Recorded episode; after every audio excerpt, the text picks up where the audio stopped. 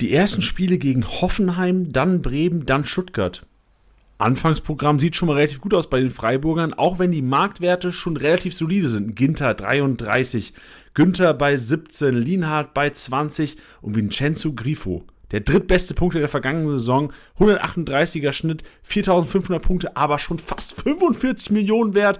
Wir sprechen, und das ist eine Club-Podcast-Premiere, heute mit zwei Gästen. Zum einen in der ersten Hälfte werdet ihr Max hören und der gerne mal so ein bisschen interne Sicht auch beleuchtet, denn er arbeitet im SC Freiburg, was er genau macht, werdet ihr gleich noch erfahren.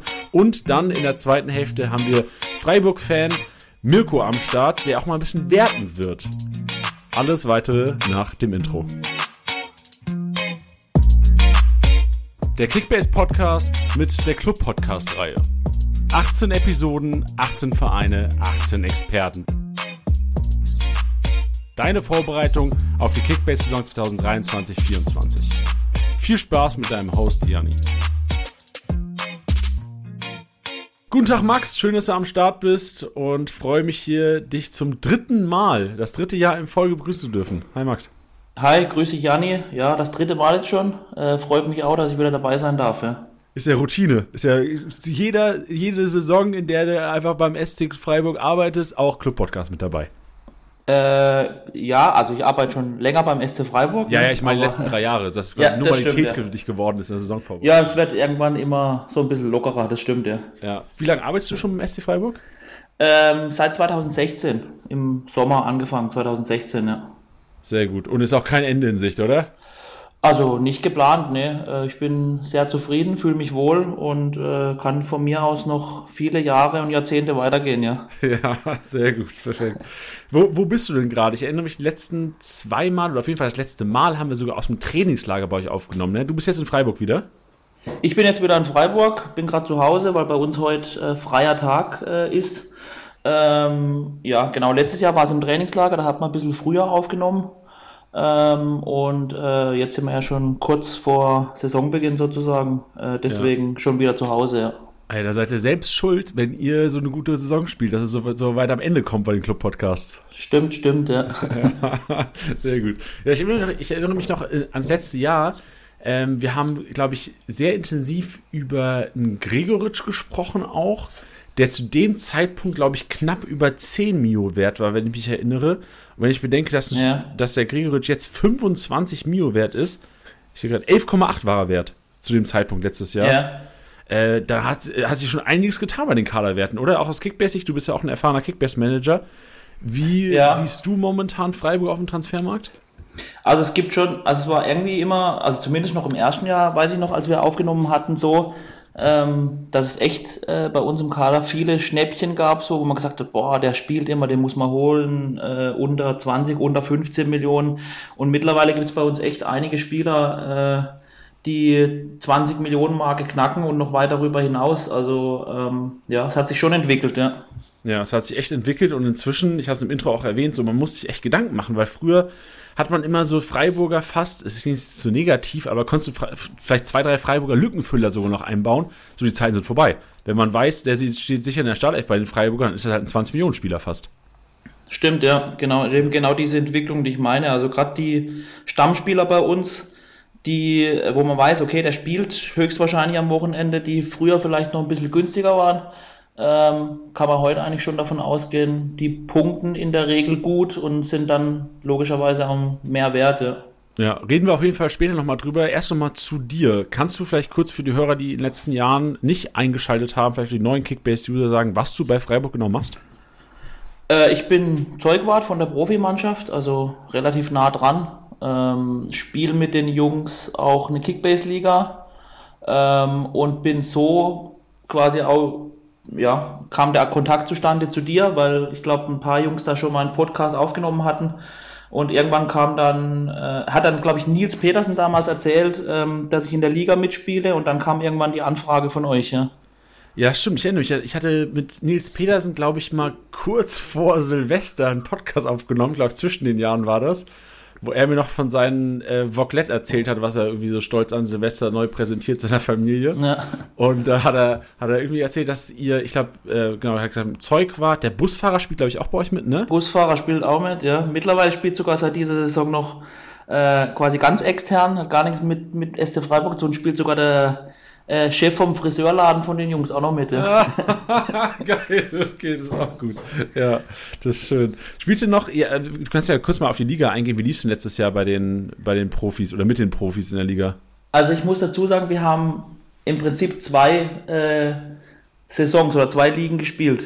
Ähm, wir hatten eine Hinrunde und eine Rückrunde, äh, also haben quasi vor der WM-Pause aufgehört und danach nochmal neu gestartet. Ähm, aber es hat jetzt gar nicht unbedingt was mit der WM-Pause zu tun gehabt, ähm, sondern damit, dass äh, Luki Höhler, der die Hinrunde dann gewonnen hat, auch, äh, ich glaube, der war also echt krank, äh, selbst nur in der Hinrunde 3000 Punkte voran oder sowas. Was hat der denn ähm, gemacht? So mit, ja, also also ich weiß nicht, ob alle anderen gepennt haben, inklusive mir, aber der war, glaube ich, 2.000 oder 3.000 Punkte voran. Ähm, und dann haben wir gesagt, es macht jetzt irgendwie keinen Sinn mehr, weil dann ja auch irgendwie die Luft raus ist. Und dann noch dazu die lange WM-Pause. Und da war eben die Befürchtung, dass dann keiner äh, mehr so richtig äh, mitspielt in der Rückrunde. Und dann haben wir äh, ihn quasi zum Sieger gekürt der Hinrunde und äh, haben dann nochmal neu angefangen. Und ähm, ja, was soll ich sagen? Die Rückrunde ging an mich. was soll ich sagen? Okay, welchen Platz hast du in der Hinrunde gemacht? Äh, ich boah, ich glaube dritter oder vierter. Ja, sowas. Okay. Weiß gar nicht mehr genau. Also ja, dritter oder vierter. Und dann äh, die Rückrunde eben äh, glücklicherweise gewonnen, ja. Glücklicherweise, also war es knapp oder war es auch so ein, äh, so ein Höhler-Sieg? Äh, nee, war mit Luki dann auch ein Zweikampf am Ende. Er wurde Zweiter. Ähm, ich ich glaube aber, es war. Also ich war vor dem letzten Spieltag, glaube 600 oder 700 Punkte vorn. Also es war jetzt dann am letzten Spieltag nicht mehr ganz die Brisanz drin. Außer ich hätte jetzt irgendwie völlig, äh, ja, äh, einen völligen äh, Fehler gemacht, aber ähm, ja, war, ja, sagen wir so, bis zwei, drei Tage vor, vor Schluss war es noch spannend, ja. Okay, also auch schön. Kannst du mal kurz sagen, wer alles mitgezockt hat in der Liga? Ähm, boah, also Luki, äh, Chico Höfler, Nils Petersen, ähm, dann war dabei, äh, wer war noch dabei? Äh, eben der Busfahrer, der Sponi, ähm, Maxi Eggestein. Ähm, ja, ich hoffe, ich habe jetzt niemand vergessen. Waren, hat, nicht auch, hat nicht ja. Ginter, hast du auch erzählt, letztes Jahr? Ja, genau, Matze Ginter, okay. genau, hat mitgespielt, ja. richtig.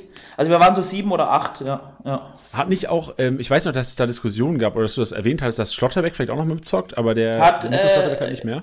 Doch, also der hat mitgespielt in dieser Hinrundensaison auch eben noch, hat aber relativ schnell ähm, irgendwie die Lust verloren.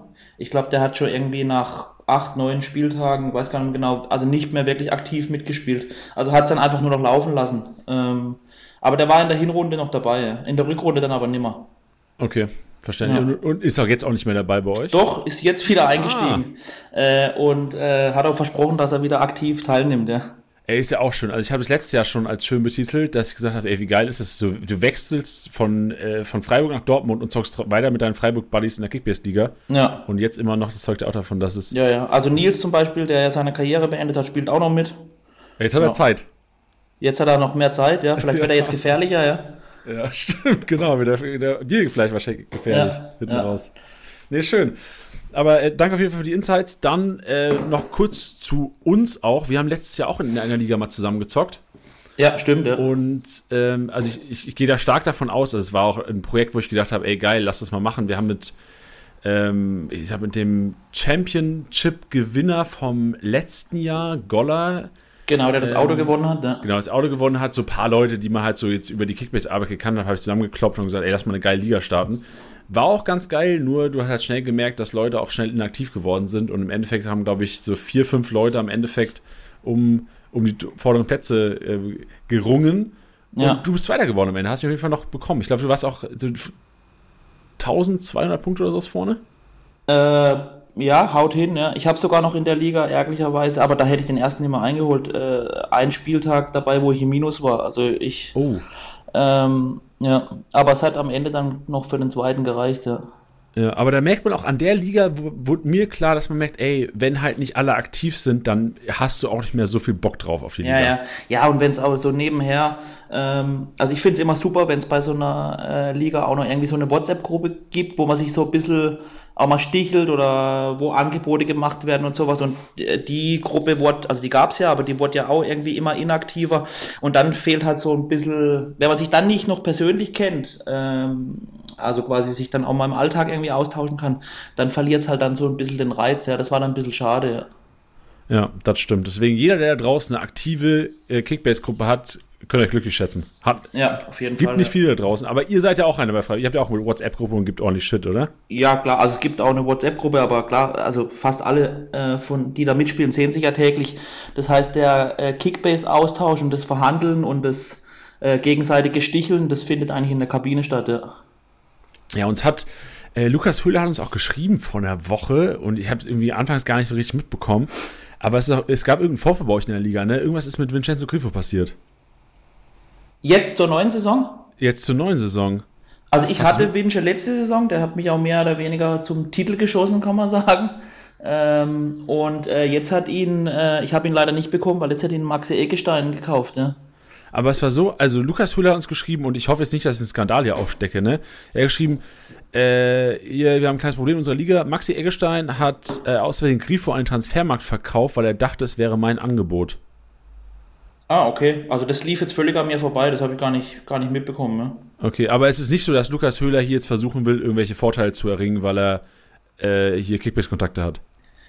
Ja, was war dann? Also dann habt ihr ihn wieder zurücktransferiert? Nee, nee, das machen wir nicht. Also es war ist dann im Endeffekt äh, ist, ist, das ausgelaufen und dann war es so, dass er geschrieben hat, dass Eggestein sich jetzt quasi für das Geld Sané gesichert hätte und dann wäre alles in Ordnung gewesen.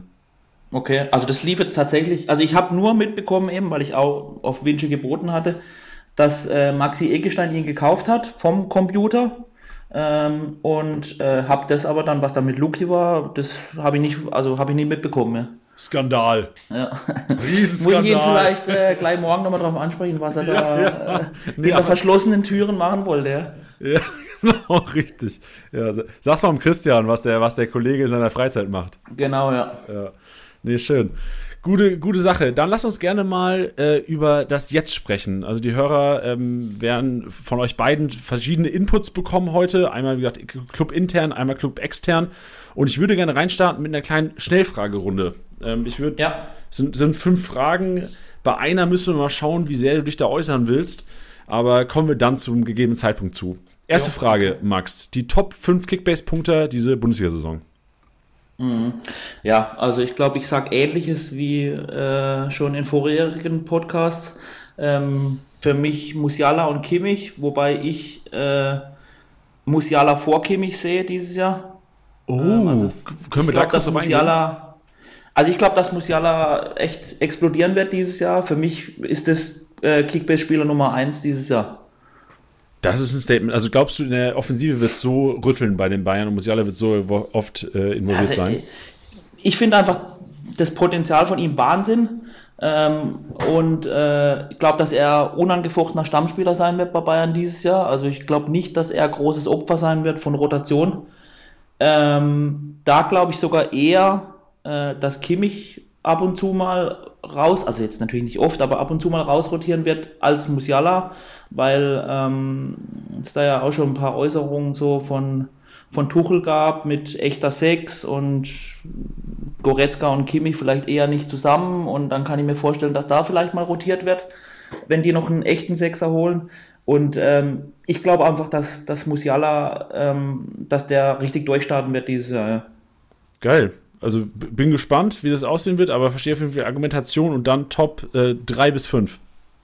Ja, dann äh, für mich am Platz 3 ähm, ist äh, Vince Grifo. Also ich habe da ja auch schon ein paar gegensätzliche Meinungen. Also das ist ja ein bisschen so ein umstrittenes Thema ne, bei Kickbase. Das, das ist ein bisschen ein umstrittenes Thema, ja. also, also für mich gibt es vor allem nach den letzten Jahren gar kein Argument mehr gegen ihn.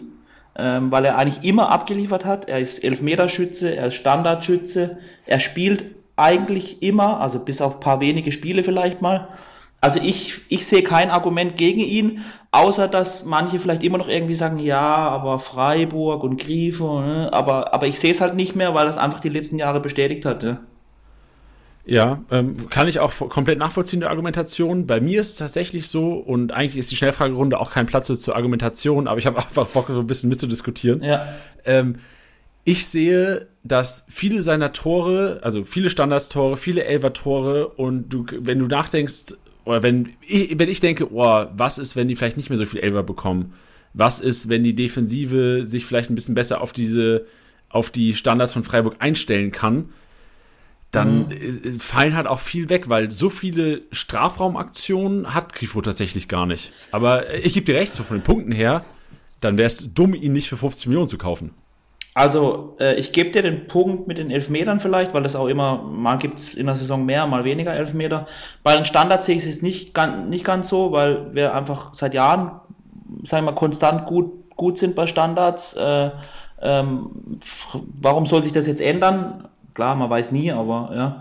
Und ähm, er hat vielleicht nicht so viele Strafraumaktionen, aber er hat halt auch wahnsinnig viele äh, Ballaktionen an sich. Also er holt sich auch immer wieder mal den Ball, teilweise in der eigenen Hälfte, ähm, will immer wieder anspielbereit sein. Ähm, also er sucht immer wieder äh, nach dem Ball sozusagen. Also für mich wird er weiterhin ähm, Top punkten und äh, dann sehe ich ihn auch in den Top 5. Äh, ja. Okay, äh, völlig verständlich. Wenn es so kommt, ich, eine Argumentation habe ich noch. Ich ja. habe seit letzten Jahren ein bisschen Schiss und ich wahrscheinlich wirst du nichts irgendwie dagegen sagen können äh, oder äh, dafür sagen können, dass meine Argumentation unterstreicht. Ähm, er wird ja generell früh ausgewechselt auch. Also Streich ist jetzt einer, der in der 70. auf einmal dann drei Offensivleute reinbringt, neue. Mhm. Äh, da sehe ich halt, dass es, boah, wenn ich 45 Millionen zahle, hätte ich schon Bock, dass jemand auch komplett durchspielt. Und es gab auch diese eine Phase, wo Grifo auch ein paar Mal nicht in der Startelf stand, wo er anscheinend nicht hundertprozentig fit war. Ich weiß nicht, ob es da irgendwie Näherinformationen gab. Ich glaube, es war Anfang Rückrunde. Erinnerst du dich? Äh, ja, kann, ich erinnere mich jetzt immer konkret dran, aber kann sein, klar, wenn er, wenn er natürlich nicht hundertprozentig fit wäre, aber das äh, ist ja, denke ich, äh, bei den meisten so, dann, dann wird er vielleicht auch mal nicht von Anfang an spielen, aber ich spekuliere jetzt mal nicht drauf, dass er jetzt, äh, dass er jetzt längere Zeit verletzt wäre. Also ich gehe jetzt mal davon aus, er ist eine Saison fit und dann glaube ich halt, dass er in den Top 5 landet. Ähm, also jetzt ohne irgendeine eventuelle Verletzung einzukalkulieren oder sowas, ja. Ja, ich schaue gerade mal, wie, ob ich die finde, die Daten von, es war, ja genau, ich glaube, also 30 mal Startelf und es war, glaube ich, so eine Phase von, gerade reinschauen, 30, Ah ja, genau, das war die, der Rückrundenstart. Mhm. Zum 17., also 16. Spieltag ausgefallen.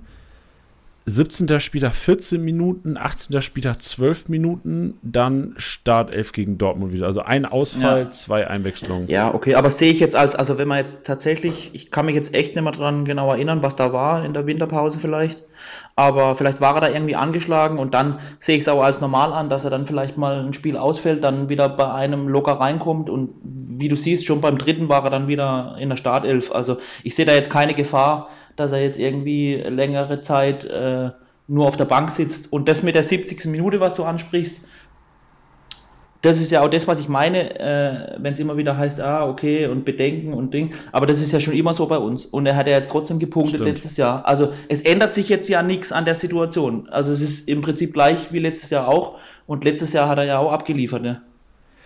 Ja, hast recht. Mensch, da habe ich auch keine Argumente mehr gegen. Da lass mal Platz 4 und 5 machen. Ähm, ich habe auf vier, und das ist jetzt einfach nur Voraussetzung, er bleibt, wäre bei mir Kolomuani. Ähm, Glaube ich, wenn er bleibt bei Frankfurt, dass er dann, äh, dass er dann auch in den Top 5 landen kann.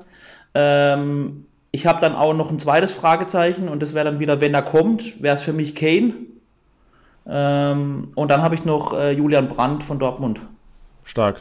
Ja, mhm. sich alle. Ich habe gerade vor unserer Podcast-Aufnahme ähm, gelesen, dass Tottenham das Angebot wieder abgelehnt hat von Bayern. Okay, das habe ich jetzt noch gar nicht gelesen, aber also ja. Kolomoani und Kane, je nachdem eben der eine bleibt, der andere, wenn er kommt, äh, würde ich beide auch in den Top 5 sehen und sonst eben noch Julian Brandt. Ja, ich sehe also bei Kane habe ich gelesen von David Ornstein, ist der Kollege auf Twitter, mhm. der geschrieben, allein, anscheinend liegen sie noch 25 Millionen auseinander. Bayern Okay. und Tottenham. Ja, krass, was Das da mittlerweile geboten wird. Ja. Ja, also wirklich, oder? Das ist echt, das ist echt verrückt, ja. Nee, interessant, sehr gut. Und äh, Kolomwani hab ich, äh, haben wir heute im Erstiger-Podcast drüber geredet. Anscheinend ist Kolomwanis einzige Option momentan äh, PSG und auch nur, wenn Mbappé wechselt. Sonst bleibt er anscheinend. Okay. Ja, dann, also, dann stehen die Chancen ja nicht schlecht, dass er bleibt und dann sehe ich ihn auch in den Top 5. Ja. Ja. Aber Brandt auch äh, meiner Meinung nach auch zu selten genannt in dieser Top 5 Diskussion. Ich sehe Ja. auch Brandt als wirklich äh, heißen Kandidat auf die Top 5 Also, am Ende der Saison. wenn man, ich finde, wenn man sich die, ich hatte ihn auch in meiner Mannschaft in der Rückrunde. Äh, und wenn man sich die Rückrunde von ihm anschaut, äh, also speziell die Rückrunde, ähm, und das ähm, traue ich ihm dann auch ähm, eine ganze Saison zu und dann, ähm, dann wird es wird es eine heftige Saison. Ja. Dann nächste Frage. Wer ist momentan der größte Schnapper auf dem Markt? Ja, habe ich jetzt vorhin kurz vor dem Podcast noch ein bisschen rumgeschaut. Ähm, und was mir direkt äh, aufgefallen ist, äh, für mich ein Schnapper ist äh, Sabitzer von Dortmund. Ähm, ich glaube, dass der gesetzt ist. Ähm, ich glaube, dass der auch richtig eine richtig starke Saison da spielen kann.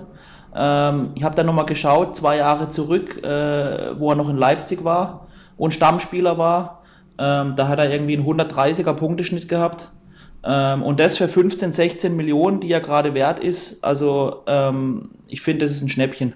Ja, sehe ich auch so. Unterschreibe. Ich habe auch äh, ein Interview gesehen, wo er vom Stadion bei der Teamvorstellung irgendwas von der Meisterschaft erzählt. Also ich glaube, der Kollege ist heiß. Ja, glaube ich auch. Ich glaube, ich glaube, dass das allgemein ähm, so ein bisschen allen zeigen will und dass der richtig heiß ist. Und eben, ich glaube auch, dass er gesetzt ist bei Dortmund. Ähm, und wenn der eine ähnliche Saison spielt wie zwei Jahre äh, zuvor in Leipzig, wo er ja auch Stammspieler war, dann, dann ähm, sind 15 Millionen für mich äh, ein absolutes Schnäppchen. Ja. Ja. Dann, wer ist sein Geld auf jeden Fall nicht wert momentan? Ja, habe ich jetzt aufgeschrieben, Guerrero, ähm, 32 Millionen und äh, ich glaube, dass Davis vor ihm gesetzt ist. Ich glaube auch nicht, dass er irgendwie ähm, plötzlich auf der 6 spielen wird, ähm, weil, also habe ich ja vorhin schon gesagt, Tuchel sucht irgendwie noch einen echten Sechser, so einen Abräumer und das ist Guerrero ja auch nicht. Und dann hat er ja äh, von dem anderen Spielertyp noch, noch viele andere Spieler, Kimmich, Goretzka, Grabenberg und so weiter. Und ähm, 32 Millionen für, für mich stand jetzt Ersatzspieler, äh, finde ich viel zu viel. Ja. Ja, ist viel zu viel. Ich glaube, äh, ich habe irgendwie auch noch die Hoffnung, aber ich gebe dir da recht, realistisch ist es wahrscheinlich nicht, vor allem kurzfristig nicht, äh, also wahrscheinlich kurzfristig Hinrunde gesprochen nicht. Ich sehe halt diese absolute fußballerische Klasse bei Guerrero und in meinem Kopf kann ich es mir irgendwie nicht vorstellen, dass er halt keine Chance, äh, keine Chance auf den Startelplatz hat. Aber ich gebe dir recht, wo momentan, vor allem wenn Davis performen sollte, die ersten Spiele, wirst du halt einen Startelf auch nicht abändern. Ja, und selbst wenn, äh, selbst wenn irgendwie rotiert wird mit Davis, äh, dann finde ich 32 Millionen auch zu viel. Also selbst wenn er nur jedes zweite, dritte Spiel macht. Also, ja. Ja, ist korrekt. Selbst Also wenn er dann 32 150 Millionen, da sehe ich halt einen absolut gesetzten Stammspieler und das ist er halt nicht. Ja, Ja, also wenn dich jemand fragen würde, Matze Ginter oder Rafael Guerrero, wärst du ganz klar Ja. bei Matze Ginter. klar, also, Ja, also klar. ohne, also, oh, also, Oh, also ohne wenn ich jetzt, also wirklich, also wenn das jemand anders sieht, also Okay, Rafael Guerrero oder Lienhardt? Ähm, nee, ich überlege, ich, wei- äh, ich lache deswegen, weil ich, äh, da, da kommt gleich noch eine Frage und dann nenne ich Philipp Lienhardt. Ähm, und ich, deswegen weiß ich jetzt auch, was er wert ist. Ich glaube, irgendwie um die 20,5 Millionen oder so. Ähm, und das ist ja dann äh, schon wieder ein Unterschied von 12 Millionen. Und ich sehe trotzdem, äh, würde ich lieber Philipp Lienhardt nehmen. ja. Und glaubst also würdest du auch sagen, dass Lienhardt am Ende der Saison mehr Punkte hat als Rafael Guerrero? Ja, also die Wette würde ich eingehen, ja. Okay. Oh, ich überlege mir das nochmal, ob ich da Daumen bin für eine Wette. Lass mal äh, über äh, den, die Freiburger sprechen und da das Thema Overpay. So bei wer ist tatsächlich den Overpay wert bei euch? Was glaubst du, wer wird der MVP sein? Wer wird die meisten Punkte machen bei euch in, in der Saison? Also völlig unabhängig jetzt vom Marktwert, äh, einfach die Frage, wer die meisten Punkte holt bei uns. Ja. Ja, das ist Vincenzo Griffo, ja. Okay, Ja. und dann, wer ist momentan das größte Kickbase-Schnäppchen bei euch im Kader? Ähm, Merlin Röhl, 1,5 Millionen wert. Ähm, der eine echt super äh, Vorbereitung gespielt hat, äh, in den Testspielen ähm, schon Autore erzielt hat, ich glaube zwei oder drei. Ähm, dann gibt es ja bei uns die Problematik, dass Chico Höfler am Anfang rot gesperrt sein wird. Ähm, und ich kann mir sehr gut vorstellen, ähm, also es ist immer noch ein Zweikampf zwischen ihm und Janik Keitel, ähm, aber ich kann mir sehr gut vorstellen, dass er da vielleicht spielen wird.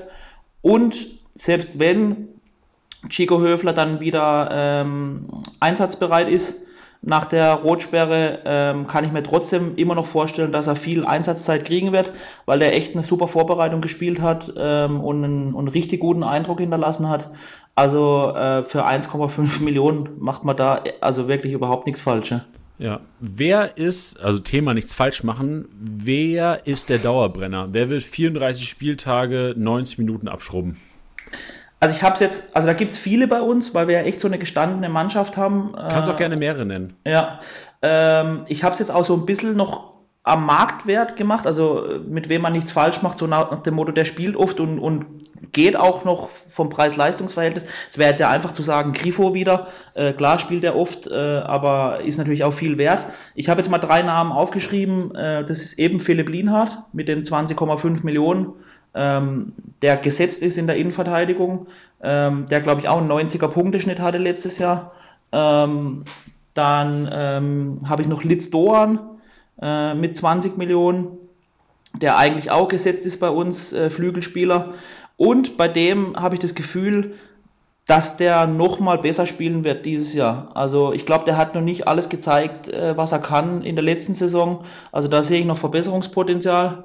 Und der dritte Name, den ich noch drauf habe, ist äh, Luki Höhler mit 14,3 Millionen, ähm, der eigentlich auch im Sturm bei uns gesetzt ist, äh, immer spielt, äh, eigentlich auch ein richtig guter Rohpunkter ist und äh, wenn er dann trifft, äh, dann ähm, ja, knallt es richtig rein mit den Punkten. Also da, äh, die drei Namen habe ich mal aufgeschrieben, ja. Ja, ich finde es geil, dass du Höhler auch so als Rohpunkter siehst, weil das ist tatsächlich so ein Phänomen, finde ich, in der Bundesliga. Mit dem Körperbau, er ist ja wirklich kopfballstark auch, ähm, aber trotzdem gut am Fuß und holt sich die Bälle auch. Also da ist ja. einer, der viele Zweikämpfe führt, viele Luftzweikämpfe gewinnt. Ich erinnere mich, wir hatten letztes Jahr auch sehr oft in der Kategorie äh, Lufthoheit, wo wir ja. die meisten Luftzweikämpfe gewonnen von einem Spieltag analysieren in der, in, im Podcast.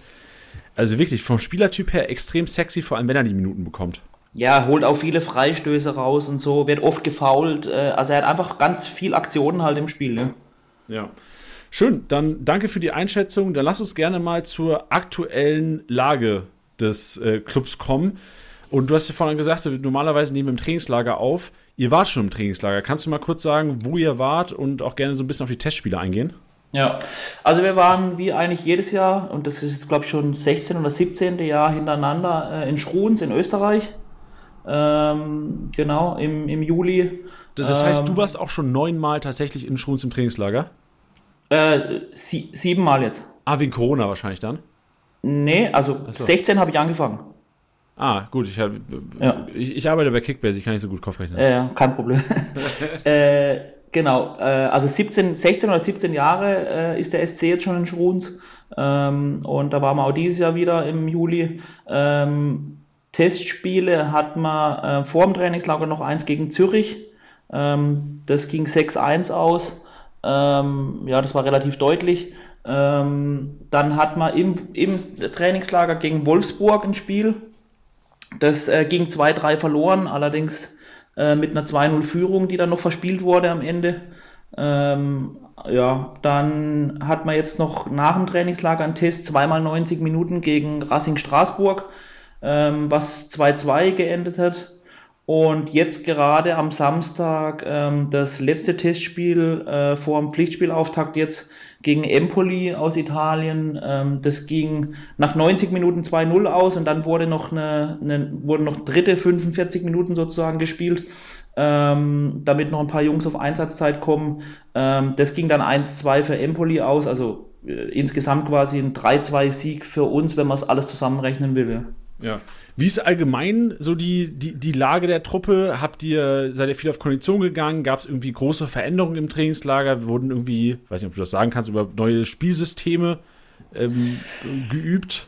Nee, also was heißt, nee, also es ist bei uns nicht mehr so wie früher, das kenne ich sogar noch, obwohl ich jetzt auch erst sieben Jahre dabei bin, dass jetzt irgendwie so richtig hart äh, Kondition geknüppelt wird mit ständigen Läufen und so weiter sondern mittlerweile ist es eigentlich so, dass man sich so an einer normalen Bundesliga-Woche orientiert, Klar ist natürlich im Trainingslager ein bisschen mehr Training wie in einer normalen Bundesliga-Woche, ähm, aber es ist bei uns zumindest nicht mehr so, dass es irgendwie vor dem Frühstück noch ein Lauf stattfindet und äh, dann nochmal richtig harte Trainingseinheiten, sondern es wird so langsam versucht, halt so in einen Bundesliga-Wochenrhythmus reinzukommen.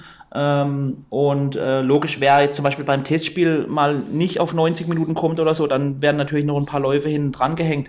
Aber dieses äh, klassische Kondition knüppeln, wie man es noch von früher kennt, also findet bei uns zumindest so in dem Maße nicht mehr statt.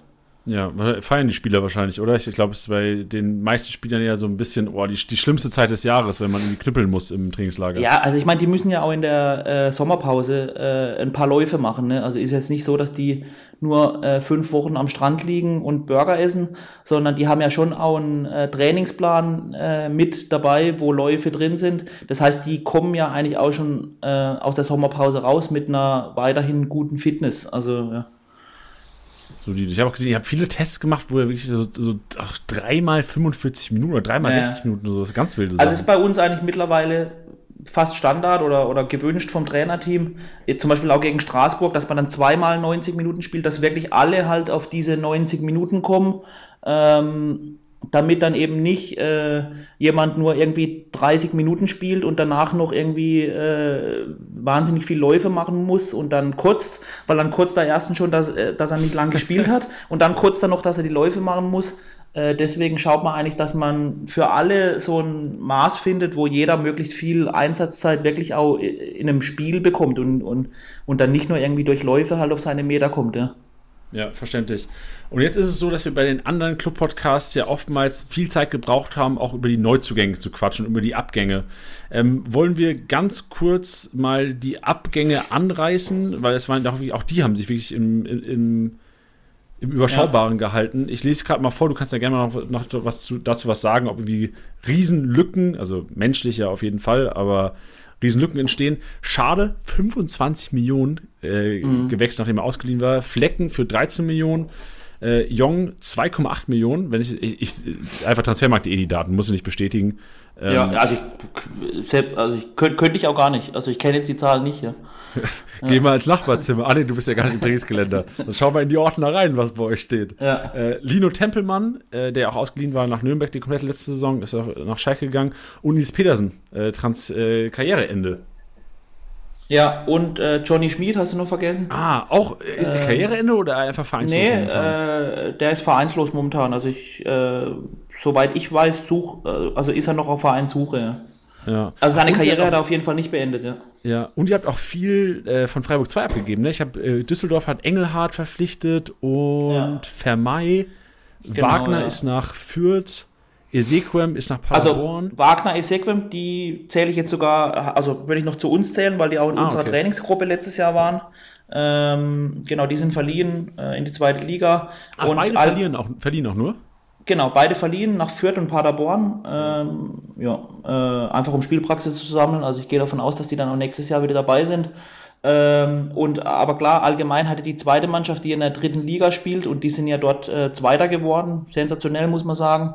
Ähm, und da gab es natürlich jetzt viele äh, Begehrlichkeiten äh, bei anderen Vereinen. Äh, und da gab es einen großen Umschwung. Ich glaube, die haben irgendwie, ich glaube, die haben 18 neue Spieler oder so und Ach, dementsprechend Gott. auch viele Abgänge. Ähm, also da gab es bei der U23 einen großen, äh, großen Wechsel, bei uns dafür eher klein. Ähm, genau, du hast ja gerade angesprochen, Nils Petersen, der seine Karriere beendet hat. Ähm, Kevin Schade war ja schon im Winter weg, verliehen nach Brentford und ist jetzt fest dorthin gewechselt. Äh, und dann eben noch ähm, Flecken und Jeong. Äh, Flecki ja auch nach Brentford, äh, wo auch Kevin Schade spielt, und U Jong äh, nach Stuttgart. Ja. Ja, ich fand, ich fand Jong sogar ein bisschen überraschend, weil ich immer fand, so der war so verlässlich bei euch und so, hat auch so relativ viel Spielzeit bekommen dafür, dass ich ihn eigentlich gar nicht in der ersten Elf gesehen hätte. Ja, stimmt. Ähm, also er hatte jetzt in der Rückrunde, muss man sagen, immer weniger Einsatzzeiten, ähm, was auch so ein bisschen schade für ihn ist, weil er echt ein überragender Kicker ist. Ähm, aber klar, kann halt nur eine bestimmte Anzahl eingesetzt werden und deswegen war es aber, glaube ich, jetzt für ihn auch ein, eine, ein guter Weg äh, zum VfB zu gehen, weil der ähm, Sebastian Hoeneß, äh, der in Stuttgart ist, äh, der hatte ihn bei Bayern 2 als Trainer. Ah, Äh, also die kennen Kreis. sich, die Ja. kennen sich quasi von Bayern 2. Der Ujong kam ja von Bayern zu uns und äh, so schließt sich der Kreis und ähm, da hat er bestimmt auch mehr Einsatzzeiten. Ich denke, dass das ein, eine gute Lösung für beide Seiten war. Ja. Ja, verständlich, sehr gut. Aber dann kamen ja auch einige, oder willst du noch was zu Abgängen sagen? Oder?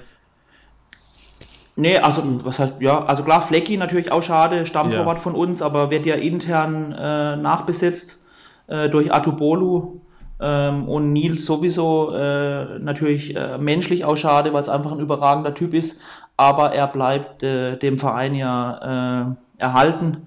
Ähm, jetzt macht er erstmal ein bisschen Urlaub und, und kann seine Rente genießen sozusagen und dann äh, und dann, glaube ich, im neuen Jahr äh, fängt er so langsam bei uns an, im Verein mal so in verschiedene Abteilungen reinzuschauen. Also er wird auf jeden Fall dem Verein äh, erhalten bleiben, was auch Ah, ganz cool, wichtig das wusste ist. ich gar nicht. Das Ja. ich, und, ist ja auch in der Kickbase-Liga aktiv, also deswegen Und ja ist eh, weiterhin bei uns aktiv, ja, eh genau. aktiv, ja. Schön. Dann lass uns mal zu den Neuzugängen kommen und äh, gerne auch mal eine Einschätzung deinerseits, oder brauchst du keine Einschätzung geben, aber auf jeden Fall mal so, wie weit sind sie, wie sehr sind sie schon integriert. Und Ja. da ist vor allem ein Name interessant, äh, Adamu. Und ich habe gelesen, er hat noch kein einziges Spiel gemacht bei euch. Äh, stimmt, ja, weil der so ein bisschen mit einer Verletzung äh, zurückkam aus Salzburg, wo wir ihn geholt haben. Und da war er noch bei der Nationalmannschaft von Österreich und äh, ist bei uns eingestiegen, so ein bisschen mit, mit Knieproblemen. Ähm, aber ist jetzt langsam wieder auf dem Weg der Besserung, ist jetzt diese Woche auch mit einem Reha-Trainer wieder auf dem Platz gewesen. Also ich denke, dass jetzt da so äh, Tag für Tag das besser wird und ähm, dass er dann auch, ja, also ich sag mal, in absehbarer Zeit äh, ins Mannschaftstraining einsteigen kann, ja. Okay, also mehr kannst du wahrscheinlich noch gar nicht sagen, oder? So was für Nee, also ich macht. weiß nicht, ich bin erstens kein Mediziner und äh, äh, ja, will jetzt denen auch nicht vorgreifen. Also ich glaube, dass es auf dem Weg der Besserung auf jeden Fall ist und dass er dann auch demnächst äh, mit der Mannschaft trainieren kann, ja. Aber Ja, wie lange das dann noch dauert oder wie viel Aufbauzeit er dann noch braucht oder ob er dann direkt wieder einsteigen kann voll, das äh, ja, will ich, will ich jetzt gar nicht sagen, ja. Ja, aber aus Kickbase-Sicht, also ich habe mir die Statistiken in Salzburg mal angeschaut, ja schon dann, wenn er den Weg irgendwann mal in die Startelf findet, was aus meiner Interpretation raus ja noch ein bisschen dauern wird, wenn er die komplette Vorbereitung verpasst und äh, jetzt vielleicht in den nächsten Wochen ins Mannschaftstraining einsteigt, schon ein relevanter Spieler, finde ich. Also Spielertyp her, 1,83 groß, wird auch ein bisschen kopfballstark sein, wird, hat ordentlich Pace und Ja. äh, weiß, wo das Tor steht. Hat in Österreich 17 Kisten in 58 Spielen gemacht, 9 Vorlagen. Das sind gute Statistiken, auch wenn es Österreich war, natürlich nicht, nicht Bundesliga-Niveau. Absolut, und ich glaube, mit der Fantasie, äh, dass er bei uns eine größere Rolle spielen kann, äh, wurde er ja auch geholt, hat ja auch ein bisschen Geld gekostet, äh, was für uns ja auch nicht immer selbstverständlich ist. Ähm, und ähm, ja, also die Voraussetzungen sind auf jeden Fall gut. Äh, und ich glaube, wenn er dann fit ist, ähm, also ich will jetzt nicht sagen, dass er jedes Spiel von Anfang an macht, aber er wird auf jeden Fall äh, seine Minuten bekommen. Ähm, und äh, ja, dann bin ich auch mal gespannt, äh, was er dann so zeigt und äh, wie es sich entwickeln kann. Ja, ist ja auch noch ein junger Spieler. Ja, Augen auf, liebe Kickbase-Manager. Ich sehe vor allem so September, Oktober, vielleicht nach der ersten Länderspielpause, sehe ich so einen Adamu mal auf, äh, in mein Team kommen. Also das wäre für mich so ein ja. Zeitpunkt, wo Also- ich sagen würde, ey, vielleicht, vielleicht Ich denke, dass auch der Marktwert dann noch gar nicht so riesig Ja, ist, genau. eben durch Ja. jetzt die Verletzung und, äh, und äh, ja, also in den kommenden Wochen, vielleicht jetzt noch nicht zum ersten Spieltag, aber in den kommenden Wochen auf jeden Fall ein spannender Spieler. Ja, momentan 8,5 Millionen, sinkt stark. Ich kann mir gut vorstellen, dass der vielleicht auf 3, 4 Mio runtergeht, vor allem wenn er die ersten zwei, drei Spieltage vielleicht gar nicht im Kader ist. Dann Ja. kann es aus Kickbase-Sicht schon sehr, sehr interessant sein Richtung Länderspielpause. Die übrigens, glaube ich, nach drei Spieltagen ist. Also drei Spieltage der Länderspielpause. Ja, Da können, können einige zurückkommen noch, unter anderem auch in Adamu. ja sehe ich auch so, ja. Gut, Max, dann äh, gab es ordentlich Bewegung auf der Torhüter-Position. Äh, Flecken gegangen, ich glaube 12 Millionen bekommen. Ähm, war, glaube ich, auch ein, ein Vertrag, eine verankerte Summe, ne? Kann ich jetzt, also, Also weiß ich, ich glaube, nicht. es war eine Ja. feste Ablösesumme, dass man da gar nicht irgendwie verhandeln konnte, groß. Ja, das kann sein. Vielleicht gab es eine Ausstiegsklausel, ja. Also ich kenne Ah, genau, gar das- keine das Vertragsdetails oder so. Ähm, aber genau, der ist nach England, nach Brentford, wo ja eben, hab's vorhin schon gesagt, Kevin Schade auch schon im Winter hin ist. Ähm, dadurch ähm, haben wir dann neu dazugeholt den Flo Müller von Stuttgart. Ähm, und ähm, ja, aber die Nummer 1, also in, als Nummer 1 in die Saison starten wird bei uns äh, Noah Atubolu, äh, aus der eigenen Jugend von uns, aus der Fußballschule, Nachwuchsleistungszentrum. Ähm, der hat jetzt das Vertrauen bekommen, ist ja auch U21-Nationaltorwart äh, und der wird äh, als Nummer 1 in die Saison starten. Ja. Ey Max, und ich kann dir sagen, ich habe mir den für 16,9 Millionen gesichert. Mhm, Finde ich gut, ja. Ist, ist in Ordnung, oder? Absolut, also äh, mir wurde auch weggekauft. Äh, für wie viel ist er bei euch über den Tisch gegangen? Boah, weiß ich jetzt nicht mehr, müsste ich nachschauen, aber ist auch schon war, war auch, glaube ich, klar am Anfang. Also müsste ich jetzt weit zurückscrollen, um das zu finden, aber unser Busfahrer hat ihn auf jeden Fall gekauft. ja. der, der, der kriegt hier bevorteiligte Behandlung und, im Team. Und gibt ihn, gibt ihn auch nicht mehr ab. Also ich hab, bin schon in Verhandlungen eingestiegen, aber ist äh, nichts zu machen. Ne? Ja, das glaube ich. Ja, gut, aber ich meine, es hat wirklich, wenn man bedenkt, dass äh, Flecken, glaube ich, über 20 Millionen wert war und da jetzt wirklich die Qualität ja auch anscheinend da ist. Ich habe einen Clip gesehen von, von Atubolu, wo er im Trainingslager einen Elver von Grifo aber sowas von aus dem Winkel kratzt. Ja. Ist der so ein Elverkiller auch? Weiß ich jetzt gar nicht. Ähm, ja, also ich meine, wenn er von Grifo einen Elfmeter hält, dann hat er auf jeden Fall schon mal Qualitäten äh, in dem Bereich. Ja. Ich habe jetzt ihn noch gar nicht richtig weiß gar nicht, ob er in der, der hat ja hauptsächlich letztes Jahr in der dritten Liga noch bei uns gespielt, ob er da viele Elfmeter gegen sich hatte. Aber ähm, er ist auf jeden Fall groß, hat wahnsinnig lange Arme, also die Voraussetzungen sind gut, ja, um den einen oder anderen Elfmeter zu halten. Ja. Boah, ich bete für die plus, boah, es gibt Elfmetergehalten nochmal, plus 80, glaube ich, ne? Ja, sowas, ja. ja. ja. Das sind ordentliche Batzen. Aber nicht, dass du jetzt äh, die Daumen drückst, dass wir äh, viele Elfer gegen uns bekommen, ne? Doch, meine Konkurrenten haben Ginter und Lienhardt. Ich wäre gar nicht so abgeneigt. Okay. Ja.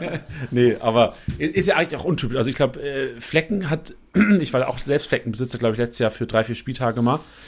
Ich erinnere mich an wenig Elfmeter gegen euch, oder? Also viel für euch, wenig gegen euch. Ist ja. jetzt also kein Vorwurf an die Schiedsrichter. Nee, äh, hat ja mit den Schiedsrichtern nichts zu tun. Wir sind einfach äh, diszipliniert im 16er und die anderen nicht, sagen wir es mal so. ja, das stimmt, sehr gut, ja. Das stimmt, gut zusammengefasst. Also Florian Müller auch ganz klar als Nummer 2 verpflichtet worden. Ja, ja, genau. Also das wurde auch so kommuniziert, äh, ist als Nummer 2 da. Äh, klar, vielleicht wird er auch mal seine Einsätze bekommen, äh, sind ja auch in drei Wettbewerben vertreten. Ähm, aber als Nummer 1 in die Saison ähm, startet Noah Atubolu. Also ist auch nicht so, dass es jetzt aktuell noch irgendwie ein Zweikampf wäre oder so. Also das ist, das ist klar kommuniziert, ja. Okay, sehr gut.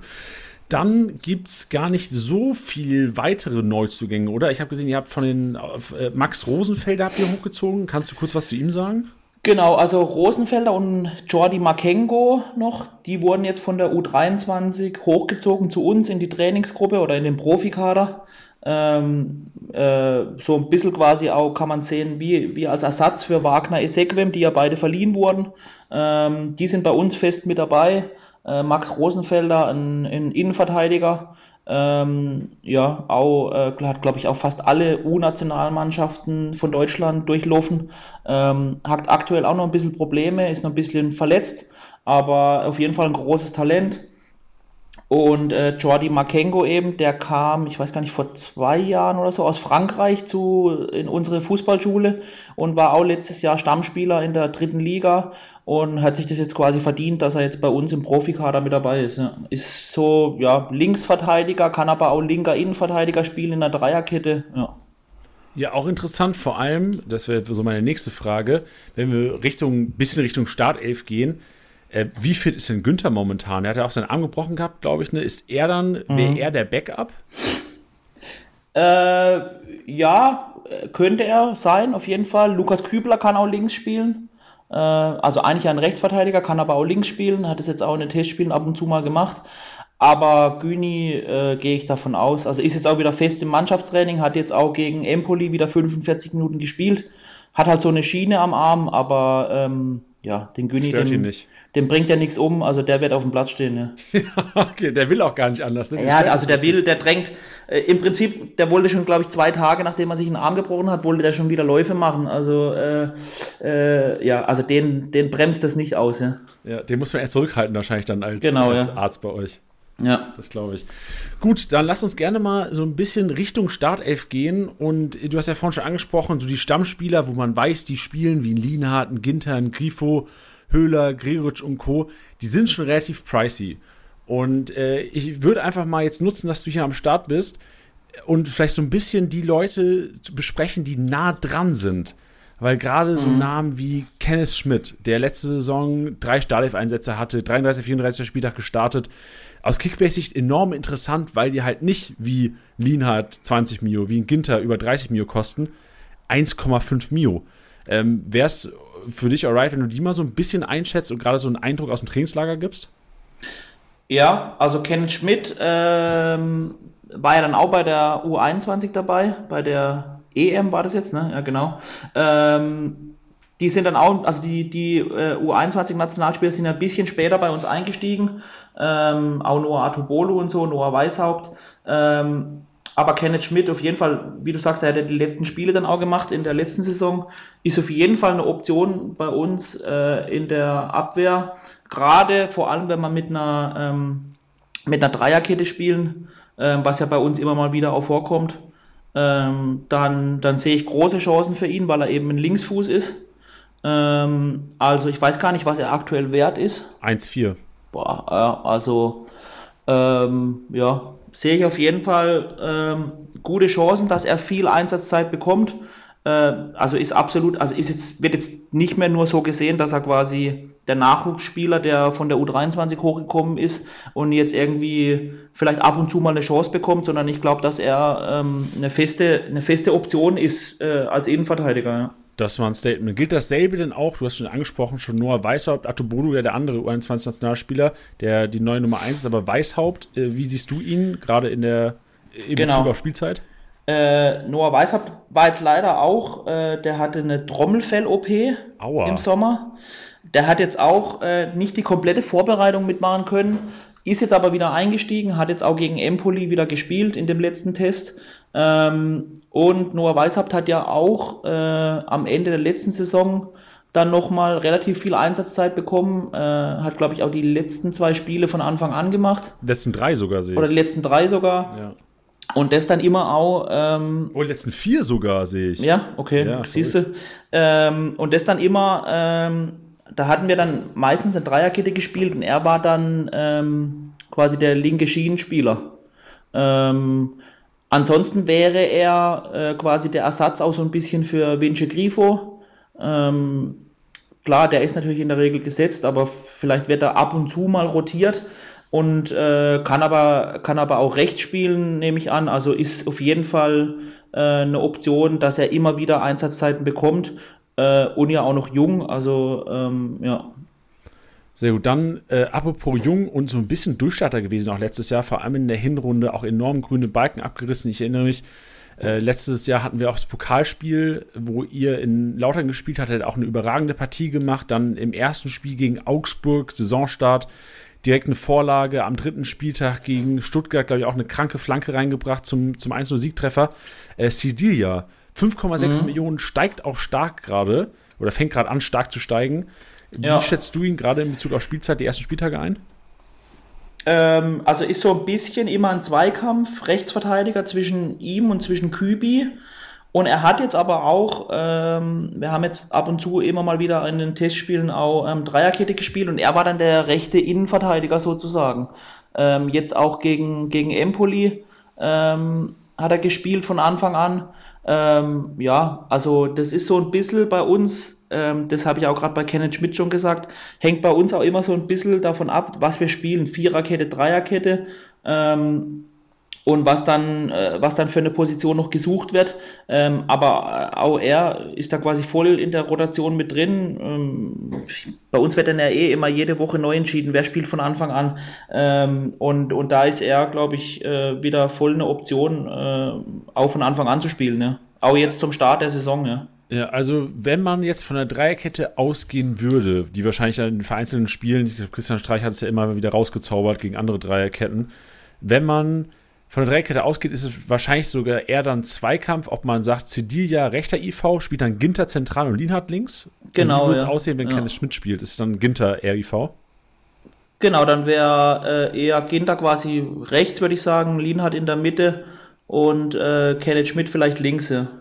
Okay, sehr ja. gut. Ah, ja, also das ist, genau, hängt dann wirklich davon ab, Dreierkette, Viererkette und dann sind es quasi immer, geht es quasi immer darum, Kenneth Schmidt, Kilian Sildilia, äh, wer spielt von denen, Lienhardt und Ginder, würde ich jetzt sagen, sind immer gesetzt und, ähm, und einer von denen wird es dann halt, ja. Ähm, also kann jetzt natürlich auch gut sein, dadurch, dass Kenneth Schmidt jetzt ein bisschen was von der Vorbereitung verpasst hat, dass vielleicht Sildilia noch einen kleinen Vorsprung hat, aber ähm, ja, da reden wir jetzt vielleicht nur von den ersten ein, zwei Spieltagen, ja. Ja. Wie schätzt du oder wie war die Erfahrung der letzten Jahre? Wir Kickbase-Manager, wir lieben es ja, vor allem was Erste Liga angeht, dass der Pokal auch direkt eine Woche vor Start ist. Glaubst ja. du, dass Freiburg mit oder dass ihr mit derselben Elf auflauft im Pokal, wenn alle fit bleiben, auch die am ersten Spieltag gegen gegen wen spielt ihr eigentlich am ersten Spieltag? Gegen Hoffenheim habe ich gesagt, ne? Hoffenheim. Ja, Hoffenheim, ja. Antritt. Äh, also ich will jetzt nicht sagen, dass das zu 100% dann so sein wird, aber mit Sicherheit wird das Grundgerüst, was bei uns im Pokal spielt von Anfang an. Äh, wir spielen ja gegen einen Oberligisten, Oberachern, die sogar hier aus der Region kommen. Äh, also unser Pokalspiel findet ja mehr oder weniger zu Hause im alten Dreisamstadion statt. Ach geil, wusste ich gar nicht. Ähm, und ich würde jetzt mal sagen, dass also klar, von den elf, die dann von Anfang an spielen, bestimmt acht, neun wahrscheinlich auch das erste Bundesligaspiel machen werden. Aber, ähm, aber klar, sicher sagen oder zu 100 Prozent sagen, dass jetzt alle elf spielen, das kann man natürlich ja, nie. Genau, aber ja. die Tendenz ist ja schon mal wichtig. Also ich glaube, Christian Streich ist auch dafür bekannt, dass er wenn die Form da ist, Leute ja auch belohnt und drin lässt. Also es war ja, ja also es wird jetzt nicht so sein, dass jetzt ja. gegen Oberachern in der ersten Pokalrunde irgendwie der zweite Anzug spielt und in der Bundesliga dann eine komplett andere Elf. Also das wird nicht so sein, ja. Ja, das glaube ich. Nee, sehr gut. Bin gespannt, wie es losgeht. Also vor allem dieses das Anfangsprogramm Hoffenheim, Bremen und dann in Stuttgart, das gibt mir schon viel Bock, äh, meinen Atopolo da abzufeiern mit vielleicht 1, 2 zu 0 Boni. Ich hoffe es, ja. Ich äh, drücke mit dir die Daumen, ja. Ja, genau. Welche Freiburger hast du im Team dieses Jahr? Äh, ich habe bisher, glaube ich, nur Merlin Röhl tatsächlich. Aha. Ja, hab da hast kein, du aber früh gescoutet. Habe noch keinen anderen bekommen. Ja. Wie lange hast ich du Ich habe aber auch schon teamintern das eine oder andere Angebot für ihn bekommen. Ja. Ah, auch, das ist auch ein Zeichen. Ja. Aber da, da, bist, da ist man ja auch, da weiß man selbst, okay, wenn die Mitspieler sogar geil auf den sind, dann gibst du den ja auf keinen Fall her. Also ich glaube, ich habe den gekauft für 2,3 Millionen oder so. Da war der aber der ist ja stellenweise sogar nochmal gesunken, sogar auf 500.000 runter. Äh, und ich habe durchaus schon Angebote im 5-6 Millionen Bereich bekommen für ihn. Boah, ja. Das ist ein Statement. Ja. Da muss ich mal gucken, was in unserer Liga nötig ist, eventuell in der Office-Liga, um den wegzulotsen. Ja. Ja, ich habe ich hab gestern, ähm, weil, also Merlin Röhl hat sich aus den, aus den Testspielen ja schon so ein bisschen rauskristallisiert. Ich habe gestern ähm, dem Merlin Röhl-Besitzer bei uns geschrieben, wie es aussieht, ob ich eine Chance habe, den irgendwie wegzulotsen. Ja. Da hat er geschrieben, keine Chance, mein Captain gebe ich nicht ab.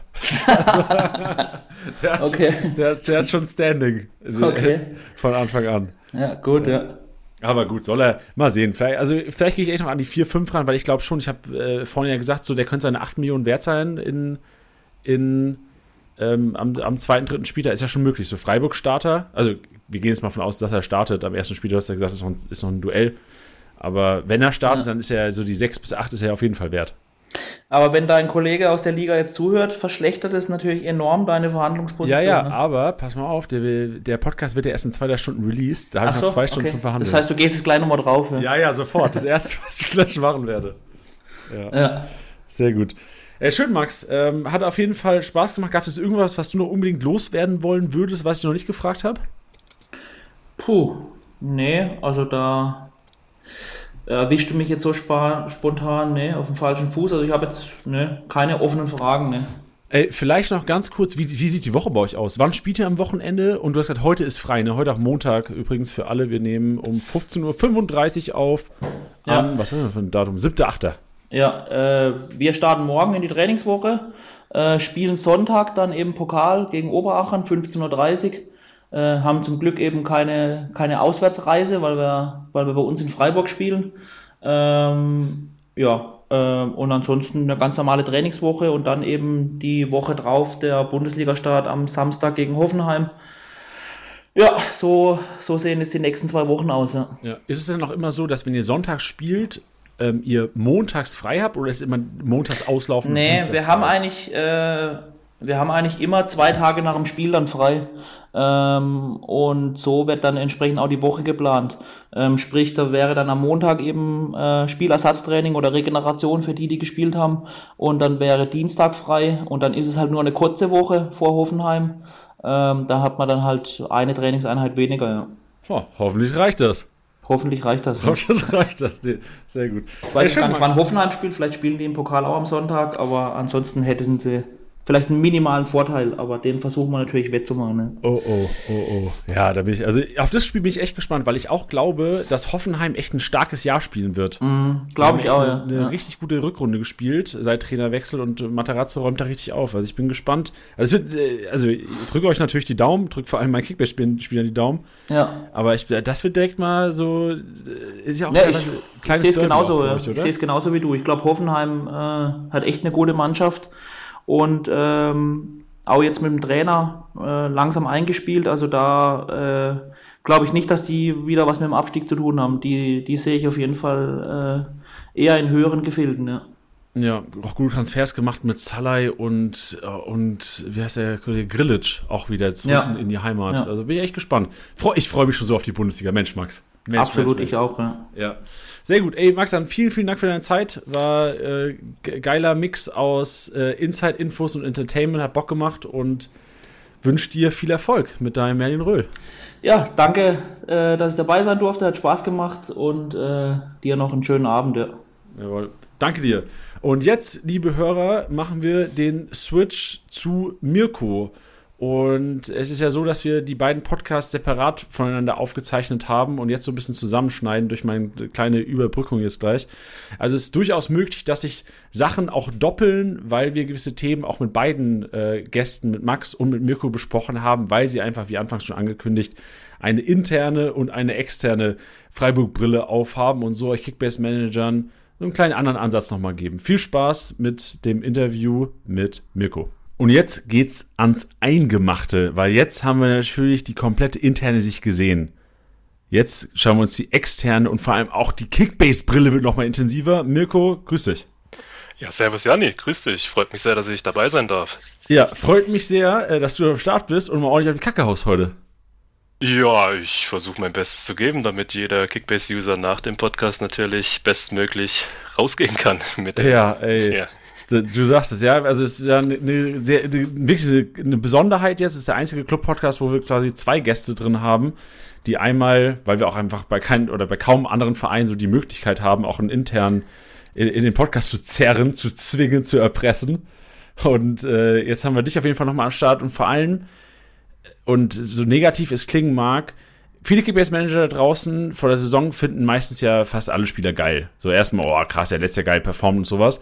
Aber auch mit deiner Aufgabe, und da, das ist auch so meine Erwartung an das Ganze, du musst auch Leuten helfen da draußen, nicht Fehlentscheidungen zu treffen. Nicht die, die falschen Freiburg zu kaufen. Nicht die Freiburg zu kaufen, die vielleicht gar nicht so geile Vorbereitungen gespielt haben dieses Jahr.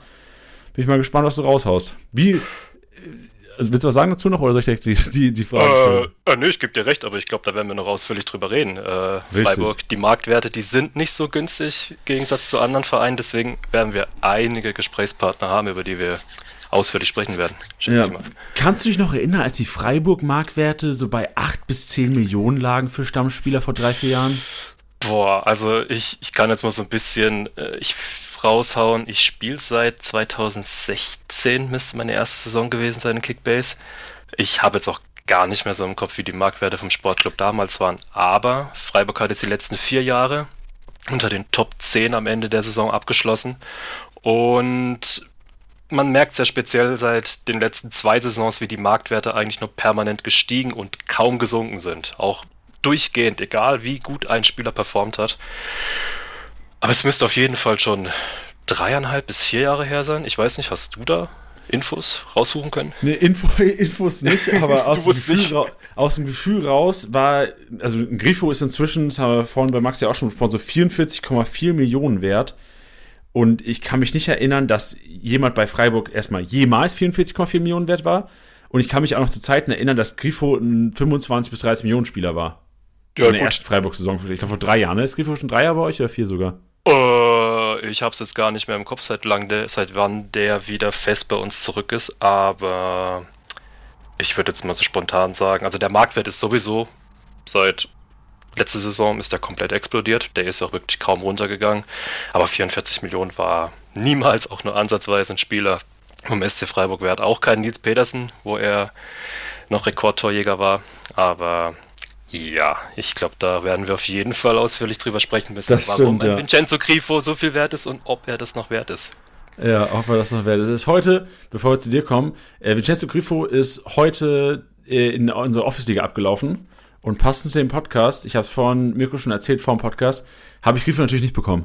Und er ist auch wirklich, und das ist natürlich das Schlimmste, finde ich, ich weiß nicht, wie es dir geht, so als Kickbase-Manager, wenn ein dicker Fisch abläuft und du denkst so, oh, vielleicht könnte ich den stehlen, so vielleicht kriege ich den irgendwie so 4, 5 Mio über Marktwert und du bietest 4, 5 Mio über Marktwert, aber dann bietet jemand so wirklich 200, 300k mehr als du bekommt ihn und also das finde ich sogar fast das Schlimmste, weil ich habe lieber noch die Genugtuung, ey, wenigstens hat er, so, wenn er 53 Millionen bezahlt hat, ey, da hast du auch Grifo verdient. Aber so ein so 200, 300k bei so einem dicken Fisch, das, das stört schon sehr. Da kann ich sogar eine Inside-Story von meiner, einer meiner Ligen, die ich aktiv spiele, reingeben. Und zwar, ich schaue jetzt nochmal ganz schnell parallel rein, denn Emre Can ist heute bei uns abgelaufen. Oh, der läuft bei uns gleich ab. Warte mal, ich guck mal gerade, der ist in, in einer Stunde. Ich glaube, das kriegen wir nicht mehr ganz mit, aber gerne. gerne 26,3, 26,4 ist er aktuell wert und der Kollege hat ihn sich für 29,8 geholt. 350k habe ich weniger geboten. Ah, das ist interessant. Wie viel hat er geboten? Non uh, an 29,8. Alter, na guck mal, geil. Ich, ich habe momentan auf Emre Can Gebot von 30,000069. Ich muss aber tatsächlich dazu sagen, viele, viele dicke Fische sind schon durch. Wir haben die Liga vor drei Wochen gestartet. Es ist äh, eine richtig schwitzige 13er Liga, eine Home-Liga von mir, wo wir auch mit 20 Euro Einsatz spielen. Da geht's rund. Wir spielen mit Monetenmodus dieses Jahr. Wir haben es die letzten zwei Jahre mit dem fliegenden Modus probiert, aber wir haben jetzt dieses Jahr beschlossen, den Monetenmodus anzuwenden und du merkst wirklich, wie das Geld auf den Tisch gelegt wird. Also können da später nochmal kurz reden, aber Musiala, den musste ich mir wirklich teuer erkaufen. Um wie viel hast du bezahlt? Also, also, äh, erzähl gerne mal. 64 Millionen habe ich für den hingelegt. Wie, wie viel ist Kimmich weggegangen?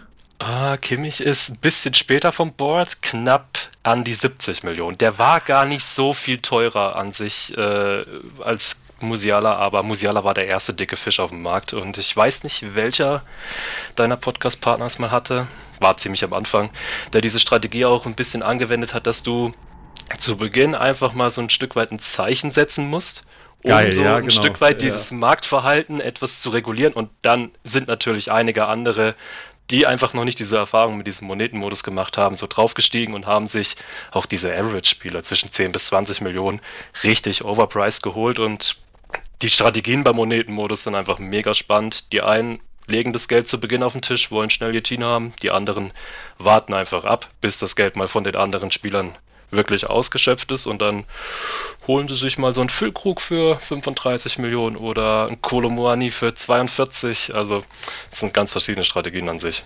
Ja, das ist tricky, aber es ist immer schön zu sehen, dass echt jeder Kickbase-Manager und auch jeder erfolgreiche Kickbase-Manager auch anders rangeht, dass beide Strategien irgendwo auch zum Erfolg führen können. Kommt halt immer wirklich, es ist dumm gesagt, aber es kommt immer auf die Spieler an.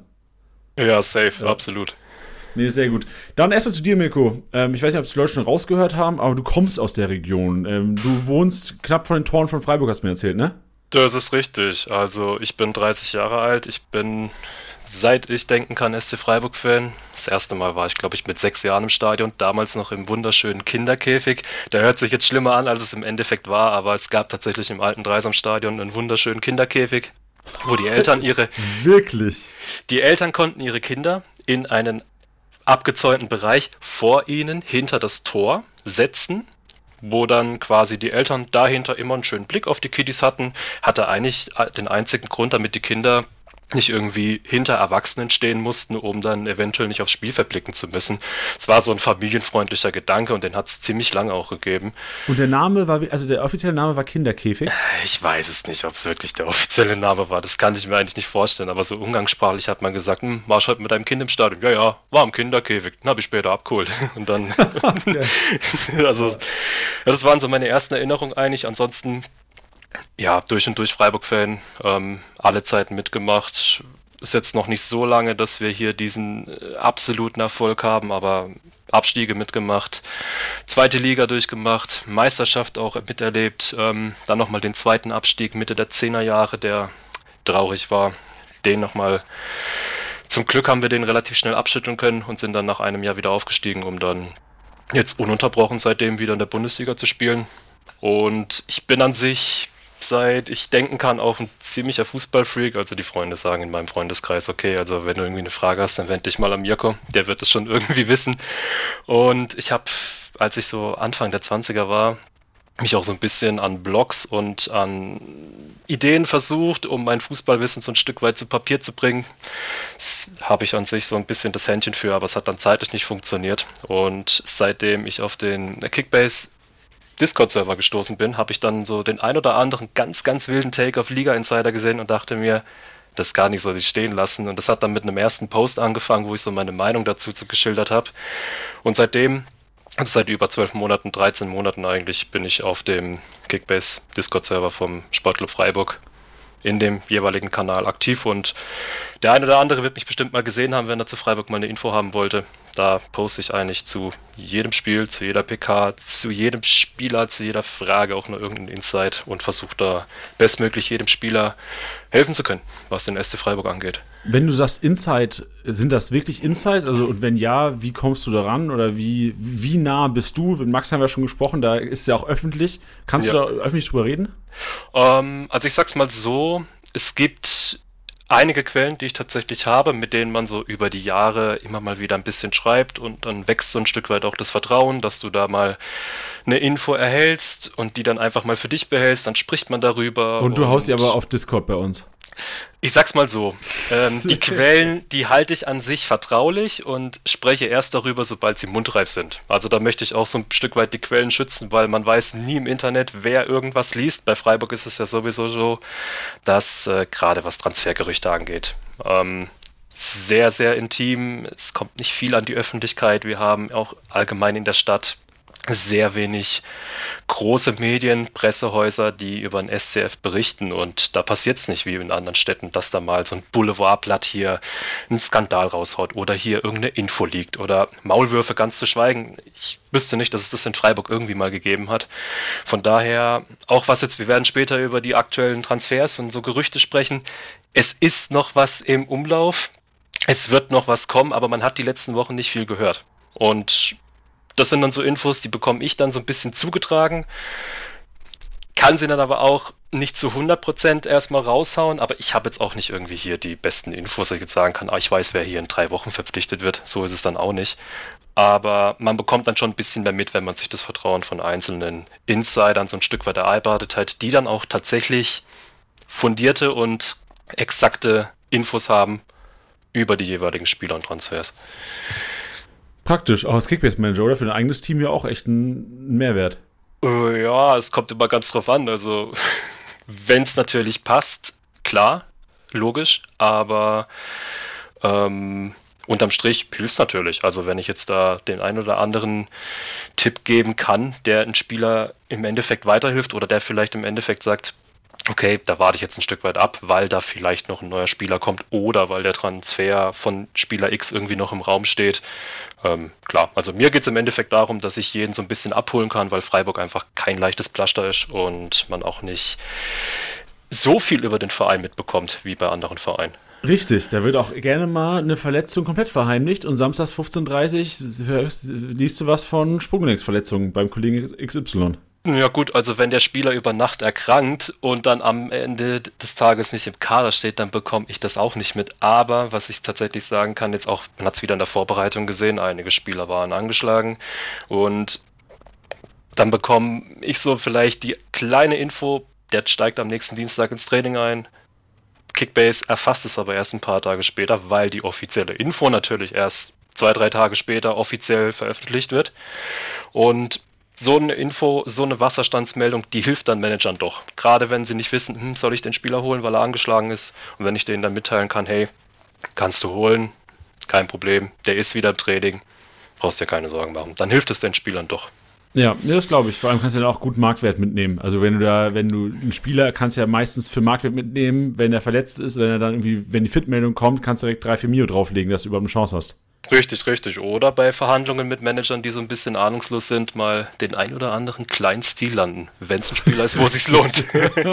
oh, jetzt, jetzt alle, die Mirko kennen, Mirko, hast du Pech gehabt. Jetzt, jetzt traut dir keiner mehr, wenn Transfer uh. Gut. Bist du bereit für die Schnellfragerunde? Ja, klar, hau raus. Perfekt. Mirko, wer wären die Top 5 Kickbase-Punkter diese Bundesliga-Saison? Jetzt wird es, glaube ich, langweilig mit den ersten zwei Namen. Gab es schon irgendeinen, der weder Kimmich und Musiala genannt hat? Nee, ich warte drauf. ich kann die zwei nicht rauslassen, es funktioniert nicht. Also Kimmich, ich schließe mich da ein, zwei Rednern an. Ich könnte mir vorstellen, dass er noch mehr Punkte macht, wenn er ein Stück weit offensiver spielt. Bei Musiala ist einfach ein geiler Kicker. Also wenn ich den immer gesehen habe, brutaler Spieler. Ich hoffe wirklich, dass er dieses Jahr über die gesamte Saison einfach sein Potenzial ausschöpft. An drei Julian Brandt. Geil. Ab. Ich habe in einer 18er Liga, wo ich mit sämtlichen anderen Experten aktiv bin, in einem sehr komplexen Draft an Position 8 Julian Brandt gepickt und ich war sehr froh darüber. Alter, an ich, Position 8?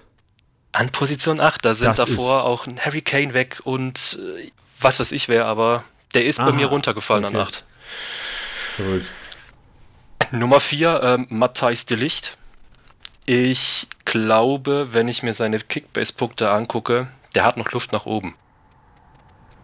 Und wenn der nochmal den ein oder anderen Strahl aus der zweiten Reihe haushaut, wie er es letztes Jahr gegen Freiburg gemacht hat, dann könnte ich mir auch das ein oder andere Tor mehr vorstellen. Ich weiß nicht, ob du das Tor von ihm noch im Kopf hast. Ja, ja, habe ich.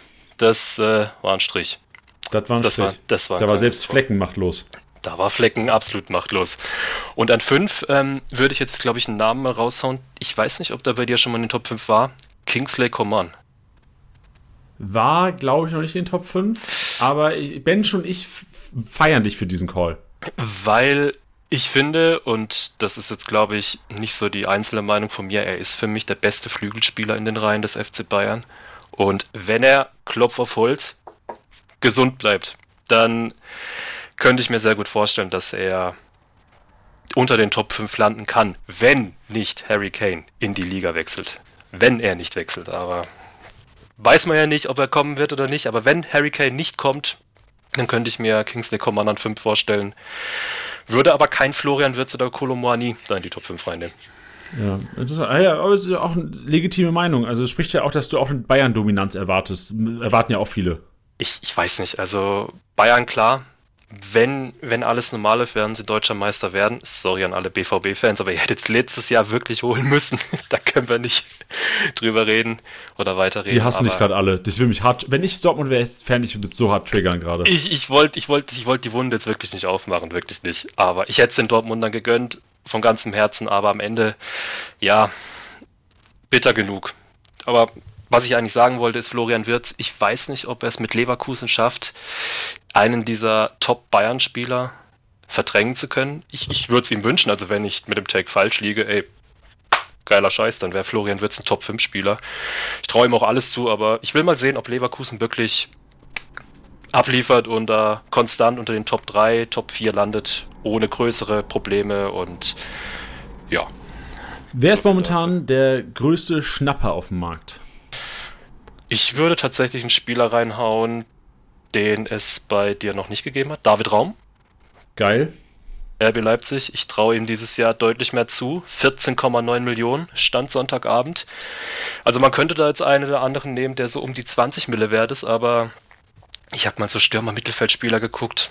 Weiß nicht. Und dann ist mir David Raum so ein bisschen hängen geblieben und dachte mir, ich traue dem halt zu, gerade RB Leipzig, Top-Team, Top-5-Team mindestens. Und dann sehe ich auf seiner Position eigentlich wenig Konkurrenz und dass der jetzt in irgendeiner Art und Weise groß rausrotiert wird. Traue ihm auf jeden Fall mit seinem offensiven Spiel ziemlich viel zu dieses Jahr. Ja, fühle deine Argumentation dann jetzt zum Thema Spieler sein Geld auf keinen Fall wert. Wer ist es? Ich habe zwei Spieler notiert. Der eine Maxi Arnold, ich, ich muss ihn leider erwähnen. Er ist für mich, ich stimme dir da komplett zu aus dem Wolfsburg-Podcast, hast du es, glaube ich, auch nochmal aufgefasst gehabt. Er ist für mich einfach zu viel wert für einen defensiver Sechser. 29,5 Millionen würde ich niemals hinlegen. Und der zweite Spieler, gut, jetzt werden wir einen Cliffhanger raushauen, äh, Vincenzo Grifo. Ich finde ihn einfach zu teuer, sag ich als Freiburg, oh, sag ich als Freiburg-Experte. Ich finde ihn einfach zu teuer. Wir werden später drüber reden, aber er ist für mich nicht der drittteuerste Spieler in der App. Er ist es für mich nicht wert. Und deswegen hoffe ich, dass alle Spieler, alle Kickbase-Manager nach dem Podcast ein bisschen schlauer sind über Vincenzo Grifo. Hoffe ich bin, zumindest. Ich bin gerade ein bisschen weniger traurig, dass ich ihn heute nicht bekommen habe. danke dir, Mirko, danke. Dann jetzt zum SC. Ähm, und jetzt wahrscheinlich Doppelung, Doppelungsgefahr. Mal sehen, ob du einen raushaust. Wer wird der beste Kickbase-Punkter bei den Freiburgern dieses Jahr? Ähm, ein bisschen Hot Take für viele, aber wenn wir es nach dem Podcast ein Stück weit analysieren werden, dann versteht man es vielleicht. Ich habe Matthias Ginter aufgeschrieben. Okay, bin gespannt. Nachher mehr dazu. Hidden Jam. Wer ist momentan das größte Kickbase-Schnäppchen bei euch im Kader? Ähm, eigentlich könnte man jetzt auch den guten Noah Tubulo aufzählen, den ihr auf dem Cover sehen könnt, aber ich habe mich für Lukas Kübler entschieden, 11,8 Millionen, weil Noah Tubulo ist auch nicht mehr so günstig wie vor zwei, drei Wochen. Deswegen Lukas Kübler, ich sehe den in einer sehr guten Position dieses Jahr, sehr, sehr viele Spiele abliefern zu können. Letztes Jahr nur 19 Mal in der Startelf gewesen, 22 Einsätze und hatte knapp 1800 Punkte. Ich sehe bei ihm ein bisschen mehr Potenzial und deswegen sind 11,8 Millionen für ein Team, was sich in der oberen Tabellenhälfte befindet. Das ist auf jeden Fall ein Spieler, den man auf der Transferliste haben sollte. Ja, ganz kurz zu unserem Coverboy noch, äh, Atubolu, weil er uns auch zusammengeführt hat. Also über Pöti, über den Kontakt bist du im Grunde genommen hier in, in Podcast gelandet. Ich habe äh, 16,9 Millionen bezahlt an Pöti für Atubolu in unserer Office-Liga und erwarte einiges. Will keinen Druck machen, aber wenn nicht mindestens 10 zu 0 Boni rausfliegen am Ende der Saison, ist das für mich 16,9 Millionen in die Tonne gekloppt. Ich werde dir später ein paar Statistiken raushauen und hoffe, dass du dich in deinen 16,9 Millionen die du investiert hast, auf jeden Fall bestätigt führen wirst. Alter, Pödi, hast du es gehört, Alter? Du hast ein, miese Geschäft gemacht mit dem. Ach, du hast ihn von Pöti geholt? Ja, ja, ich habe ihn von Pöti abgekauft. Ah, da weht der Wind. Okay, ja gut, dann äh, hoffe ich natürlich, dass der gute Atu, so wie er auch gerne bei uns genannt wird, dich zum Ligatitel führen wird. Boah, geil, Mirko, danke dir, danke dir. Ey, vor allem Artu, ey, ich lieb's ja. Ich, äh, Spitznamen für eigene Spieler, jeder Kickbase-Manager kennt da draußen. Man entwickelt über die Zeit Spitznamen für die eigenen Leute, auch wenn die Spitznamen wahrscheinlich gar nicht haben im Real Life, aber Atu sehe ich, nehme ich an und werde ich verwenden. Ich bin mir relativ sicher, dass er auch im Real Life so genannt wird, weil er den Spitznamen auch in seinem Insta-Profil hat. Von daher gehe ich mal von aus, dass da nicht so viel äh, falsche Infos verbreitet werden. Dann Thema Dauerbrenner. Brenner. Mit wem macht man nichts falsch? Wer macht 34 Spiele, 90 Minuten plus? Ich hätte vor einem Jahr niemals gedacht, dass ich einen anderen Namen als Christian Günther aufzählen werde. Ich muss Matthias Ginter nennen, weil er hat letztes Jahr als einziger Bundesligaspieler keine einzige Minute verpasst. 34 Spiele, alle über die volle Spielzeit, nie verletzt, keine Gelbsperre, was auch immer. Deswegen Matthias Ginter muss ich hier aufzählen, ganz klar. Und welcher Spieler ist momentan viel zu teuer? Vielleicht kannst du ja neben Grifo noch einen anderen nennen. Oder gibt es nur Grifo bei euch, der zu teuer ist? Äh, ja gut, Grifo ist halt schon nochmal mit einem größeren Abstand vor Matthias Ginter, was den Marktwert angeht. Aber eigentlich sollte man doch Vincenzo Grifo, weil das Verhältnis einfach schon extrem ist. Und daher bleibe ich bei Grifo, 44,4 Millionen. Für einen Ginter kannst du noch einige Argumente bringen, die habe ich auch zusammengefasst, die werden wir auch vortragen, warum ich Ginter für seinen Preis noch einigermaßen gerechtfertigt finde, aber ein Grifo, hm, weiß ich nicht. Deswegen muss ich hier leider nur Grifo nennen, tatsächlich. Interessant, ich habe mir gerade mal Ginters Marktwertkurve angeguckt. Der sieht so aus, als würde er bald anfangen zu fallen. Mmh sehr interessant, aber ich kann verstehen, warum einige Manager da ein Stück weit Zweifel haben in ihm, weil er einfach einen hohen Marktwert besitzt und weil es einfach viele Alternativen gibt. Also immer wenn ich vorgeschlagen bekomme, Ginter zu bewerten, sage ich durchgehend, wenn du ihn zugelost bekommst, Daumen hoch. Wenn du aber die Möglichkeit hast, Alternativen abzuchecken, hey, musst du machen, weil der Marktwert einfach exorbitant hoch ist für einen Innenverteidiger. Ja. Das stimmt. Und ich, ich weiß nicht, was du für ein Manager-Typ bist, aber ich bin immer oh, lieber in der Offensive Kapital buttern, weil günstige IVs kriegst du immer. Bin ich an sich auch der Typ tatsächlich. Also ich habe jetzt in meiner Buy-In-Liga eine relativ günstige Verteidigung zusammengebastelt mit dem ein oder anderen Spieler, der vielleicht Upside haben könnte, aber vom Marktwert sind die alle unter 10 Millionen. Und vorne Musiala, Hofmann, die beiden müssen es regeln und dahinter bastelt man sich dann schon so ein Stück weit im Mittelfeld zusammen. Ich habe jetzt da aktuell Luca Waldschmidt, den ich auch hoffe, dass er unter Steffen Baumgart so eine ähnliche Saison wie damals bei Christian Streich in Freiburg hinzaubern wird. Lubicic, ich bin mal gespannt. Grüße gehen raus an Tim. Truppe hast du, Alter. Du hast eine richtig geile Truppe. Was ist denn da ja, los? Ja, aber da fehlt noch der eine oder andere Spieler. Also bei mir ist jetzt zum Beispiel Emre Can durch die Lappen gegangen. Den hätte ich mir so gerne knapp über den Marktwert gerissen. Aber in der Abwehr habe ich aktuell Chachi, Chachi Chachi von Mainz 05, wie auch immer man ihn ausspricht. Und Bei uns im Kickbase-Podcast ist er Chachi Chachi Chambo, wie du schon richtig gesagt. ja, yeah.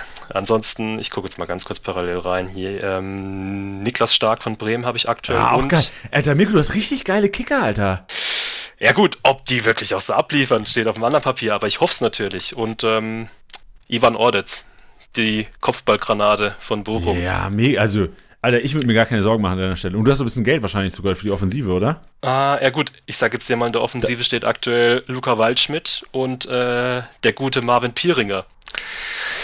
Den habe ich jetzt mal, aber ich hoffe, ihn noch in irgendeiner Art und Weise ersetzen zu können. Ja, musste machen. Musste machen. Ähm, auch wenn ich da, er ist ja Ex-Freiburger, äh, tatsächlich. Ähm, aber ich würde es mir wünschen, dass er bei Heidenheim durchstartet. Aber ja, wenn ich kann, äh, schaue ich natürlich immer noch in, in irgendeiner Art und Weise ersetzen Ja. zu können, weil er kostet hast du noch ein bisschen Zeit. Ja, hast du noch ein paar Tage. Sehr gut, dann kommen wir mal zur Lage des Clubs. Und Max haben wir vorhin über die Vorbereitung schon intensiv gesprochen, über die Testspiele. Vielleicht kannst du ganz kurz mal einordnen, so wie dein Gefühl ist. So gerade letzte Saison weiter immer Euphorie. Gab es irgendwie hohe Erwartungen, dass irgendwas passiert, dass irgendwie Transfers passieren? Oder äh, gib einfach mal so ein, äh, so so ein Up-to-Date bringen der Hörer aus Fansicht. Ja, also an sich war die Vorbereitung, sie war gut. Ich meine, wir haben, so wie es Max wahrscheinlich auch erzählt hat, mal wieder in Schruns, mal wieder in Österreich, aber wir sind der- tatsächlich wir jetzt haben schon, der hat, Max hat schon Zweitwohnung da unten. Ich, ich habe jetzt bei dem Gespräch nicht lauschen können, aber wir waren tatsächlich das 17. Mal in Schruns seit 2007. Der gute Robin Dutt hat uns mal nach Österreich geführt und seitdem sind wir dort geblieben tatsächlich. Ähm, aber insgesamt war sie nicht so ganz perfekt dieses Jahr gewesen, weil wir den ein oder anderen Ausfall hatten. Max wird es auch wahrscheinlich thematisiert haben. Die Unterarmverletzung von Christian Günther, dann das Knie von Ritz Doan, das mal hier Probleme gemacht hat. Ähm, Roland Scholloy, Chico Höfler, die mal aussetzen mussten, war nicht so wirklich perfekt. Viele U23-Spieler waren dabei. Ähm, auch Christian Streich hat sich dann auch ein bisschen äh, natürlich in seinem Stil dazu geäußert, dass er dann nicht 100% zufrieden ist, wenn zu viele Spieler nicht im Training sind und dass dann einfach auch äh, die Vorbereitung ein bisschen gestört ist. Aber unterm Strich, wenn man jetzt mal so ein äh, Fazit ziehen würde, nach dem Spiel am Samstag gegen Empoli, wenn ich den ersten Anzug sehe, bin ich an sich euphoristisch und auch zuversichtlich, dass wir gut reinstarten können. Hoffe aber insgeheim, dass wir da vielleicht noch den ein oder anderen Spieler hinzubekommen können, der den, den Kader einfach in der Breite nochmal verstärkt, weil Dreifachbelastung, es wird nicht einfach werden. Dennoch gehe ich mal aktuell davon aus, weil wir wenig Fluktuation im Kader hatten, dass es an sich ein positiver Saisonstart werden wird. Ja. Ich sehe gerade, also ich habe, wir können ja gerne mal, also danke für die Einschätzung, wir können ja gerne mal so ein bisschen auf äh, Abgänge auch eingehen. Max, wir sind jetzt mit Max von auch schon durchgegangen. Aber wie sehr tut Kevin Schade überhaupt weh? Weil du hast ja Kevin Schade nie in seiner jetzigen Form irgendwie beim Club auch gehabt, oder? Ähm, das ist richtig. Ich, ich lasse dich jetzt einfach mal schätzen. Was schätzest du, wie viele Minuten Kevin Schade bei den Profis in der ersten Mannschaft insgesamt gespielt hat? Boah, Digga, keine Ahnung, 550. Keine 1000 Minuten. Also ungefähr 42 Minuten im Schnitt. Ich habe mir nochmal notiert, fünf Tore und ein Assist in zwei Saisons. Und für den guten Kevin Schade haben wir 25 Millionen Euro bekommen vom FC Brentford. Also unterm Strich sind wir nicht so ganz traurig, dass wir ihn verloren haben, weil er hat extrem viel Geld in die Kassen gespült. Aber insgeheim hat er natürlich mit seinem Element, was das Tempo angeht, in der Rückrunde definitiv gefehlt. Er war ja schon zur Rückrunde der letzten Saison ausgeliehen nach Brentford und mit einer sehr, sehr geringen äh, Klausel verknüpft, so dass er nur wenn er verletzt gewesen wäre, dann wäre der Transfer in irgendeiner Art und Weise geplatzt. Aber von daher insgeheim kann man sagen, dafür, dass wir so viel Geld für ihn, be- für ihn bekommen haben, sind wir Fans jetzt nicht allzu traurig, dass er gegangen ist. Ja, und bei Flecken ist wahrscheinlich auch so, oder? Also ich meine, klar, Top-Leistung, aber ihr habt Atu jetzt am Start, Top-Keeper, 16,9 Millionen gezahlt. Ich bin mega happy mit dem, kann nur empfehlen, Leute, kauft den Kollegen, braucht Marktwert-Push. ähm, kannst du, bist auch relativ happy mit, oder? 13 Mio gemacht für Marc Flecken, der sicherlich überragende Paraden gehabt hat, aber jetzt euch nicht die Spiele gewonnen hat. Ähm, das würde ich tatsächlich ein Stück weit korrigieren. Also Mark? Flecken hat schon äh, in einigen Spielen dafür gesorgt, dass wir mal das ein oder andere Ergebnis knapp über die Zeit bringen konnten tatsächlich. Also ähm, ich bin gespannt, wie sich Artubulo einfinden wird, über ihn sprechen wir später noch, aber Flecken war schon einer der Top 5 Keeper der letzten zwei Jahre und ähm, auf der einen Seite ist es natürlich traurig, dass wir ihn über eine Ausstiegsklausel verloren haben von 13 Millionen, auch nach Brentford, aber ich gönne ihm den Schritt. Also keiner ist in irgendeiner Art und Weise böse, dass er von einem Europa League Team zu einem Team gewechselt ist nach England, wo er wahrscheinlich gar nicht in der Europa League spielen wird. Und äh, wenn man sieht, wo er vor einigen Jahren noch gewesen ist, über Duisburg zu Freiburg gekommen, dann eine komplette Saison, wo er eigentlich die Nummer 1 gewesen ist, wegen einer Unterarmverletzung äh, komplett ausgefallen ist und hat sich dann super hochgearbeitet, war ein Topkeeper in der Bundesliga, wie schon vorher erwähnt, und man gönnt ihm. Also vom ganzen Herzen, glaube ich, jeder Freiburg-Fan wünscht ihm nur das Beste und wir haben mit Artubulo wirklich einen absoluten Glücksgriff, dass wir so einen jetzt installieren können als Nachfolger. Das ist nicht selbstverständlich für einen 21-jährigen Keeper, dass man den in der Bundesliga reinsetzt. Von daher, ja, es ist ein lächelndes und ein weiniges Auge tatsächlich, dass man ja. Flecken gegangen ist. Ja, und dann äh, Neuzugänge, also Atubulu ist aus der zweiten Mannschaft gekommen, oder? War letztes Jahr schon Nummer zwei bei euch? Ähm, der hatte schon einen Festvertrag tatsächlich, ähm, wurde aber aufgrund der Luxussituation, die wir mit der zweiten Mannschaft in der dritten Liga haben, überwiegend dort eingesetzt, um weiterhin Spielpraxis zu bekommen. Er hat dann aber auch tatsächlich drei Spiele in der Profimannschaft absolviert. Das war einmal, nee, zweimal im DFB-Pokal tatsächlich und einmal in der Europa League, aber in der Bundesliga hat er tatsächlich in zwei Wochen gegen Hoffenheim sein erstes Spiel als Nummer 1.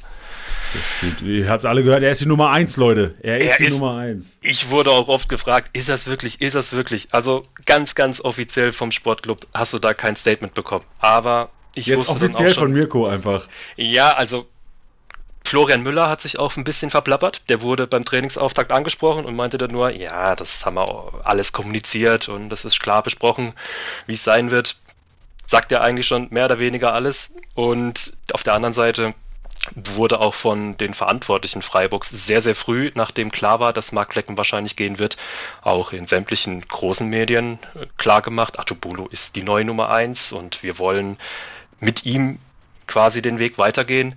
Ich weiß nicht, ob du da diese wilden Gerüchte aus Anderlecht mitbekommen hast. Da gab es ja mal Mitte Juli so mal eine ganz kurze ähm, Schockstarre im, im Internet, dass da Atubulu wechseln könnte zu Anderlecht, aber das hat sich als größte Ente der Welt rausgestellt. Deshalb, Atubulu bleibt, er ist die Nummer 1 und er spielt auch. Okay, Punkt. Das, ist, das ist ein Statement, die wir brauchen hier, Mirko. Ja.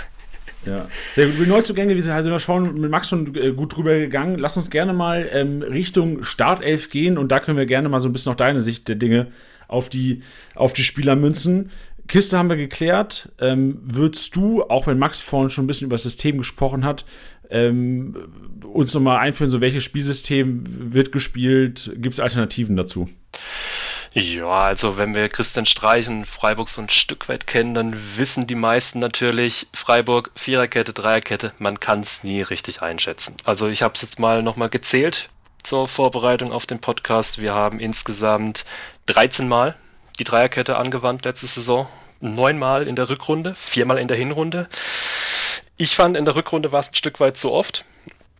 Man hat ja auch ein Stück weit das Gefühl gehabt, da fehlt so ein bisschen die Offensivpower, die in der Hinrunde mehr vorhanden war als in der Rückrunde. Daher muss man auch dieses Jahr, so blöd wie es sich anhört, immer mal wieder damit rechnen, dass Streich gegen spielspezifische Gegner mal die Dreierkette raushaut. Aber man kann es auch ein Stück weit vorhersehen. Nicht hundertprozentig, aber the Trend is your friend. Von daher, man kann schon sagen, wahrscheinlich Viererkette, wahrscheinlich Dreierkette. Und dann ist auch der ein oder andere Spieler, was das Personal angeht, nochmal interessanter als in anderen Formationen. Ich muss direkt darauf eingehen, weil die Leute einfach wissen wollen, wann Dreikette, wann Vierkette. Kannst du uns eine Zusammenfassung geben, wann die Leute antizipieren könnten, dass eine Dreikette kommt? Also ich kann mal so ein bisschen auf die letzte Saison gucken. Da hat der SCF zum Beispiel gegen Mannschaften, die ganz, ganz klar mit Dreierketten agiert haben. Zum Beispiel Werder Bremen war eine Mannschaft mit dabei, klare Dreierkette. Da wurde es dann auch jeweils eine Dreierkette. Ähm, wobei im Rückspiel sehe ich gerade, da war es ein 4-4-2. Ähm, Union Berlin. Union Berlin ist ein guter Take. Die haben auch durchgehend mit einer Dreierkette gespielt. Frankfurt war jetzt auch zum Schluss der Saison klar mit einer Dreierkette am Start. Ähm, es gibt dann auch so ein bisschen die Unterschiede. Auswärts in Dortmund hat man eine Dreierkette probiert. Das ging dann ziemlich in die Hose. Ich hoffe einfach, dass bei Gegnern, die eine klare Dreierkette ausüben, da möchte Christian Streich auch ein Stück weit versuchen, die Formation zu spiegeln. Ich hoffe, dass man so ein Stück weit so davon wegweicht, aber ich muss einfach so ehrlicherweise sagen, wenn Teams mit einer klaren Dreierkette an den Start gehen, und da werden wir später jetzt gleich drauf kommen, erster Spieltag, wir spielen in Hoffenheim, da könnte es vielleicht sein, dass eine Dreierkette von Hoffenheim am Start ist Vielleicht kontert der SC das Ganze mit einer Dreierkette. Deswegen, ich werde gleich zwei Formationen ausüben. Einmal die Viererkette, einmal die Dreierkette, um so ein bisschen die Leute mit ins Boot zu holen. Welche Spieler könnten als Lückenfüller, gerade wenn die Dreierkette am Start ist, sehr interessant werden am ersten Spieltag. Ja, dann geh gerne direkt mal rein. Also einmal Viererkette-Szenario, einmal Dreierkette-Szenario, weil jetzt jeder ist heiß, wer der dritte IV ist momentan im Ranking.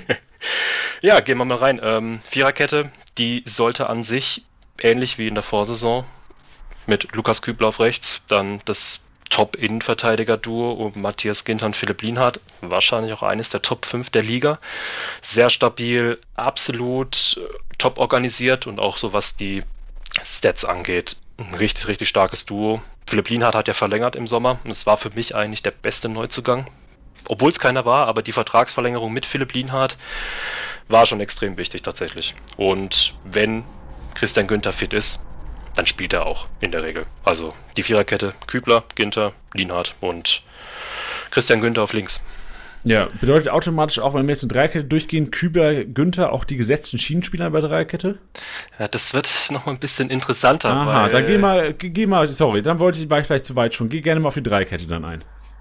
Ähm, letztes Jahr hatten wir Matthias Ginter in der Innenverteidigung der Dreierkette und in der Vorbereitung hat man ein Stück weit gesehen, dass er mit Philipp Lienhardt diese Position ab und an getauscht hat. Also Matthias Ginter könnte in der rechten Innenverteidigung spielen. Das macht ihn auch für Kickbase ein bisschen interessanter, denn wie wir wissen, rechts und linke Innenverteidiger, die sind ein bisschen offensiver im Spielaufbau und können dadurch auch den ein oder anderen Pass, der mehr Rohpunkte gewinnen könnte, absacken.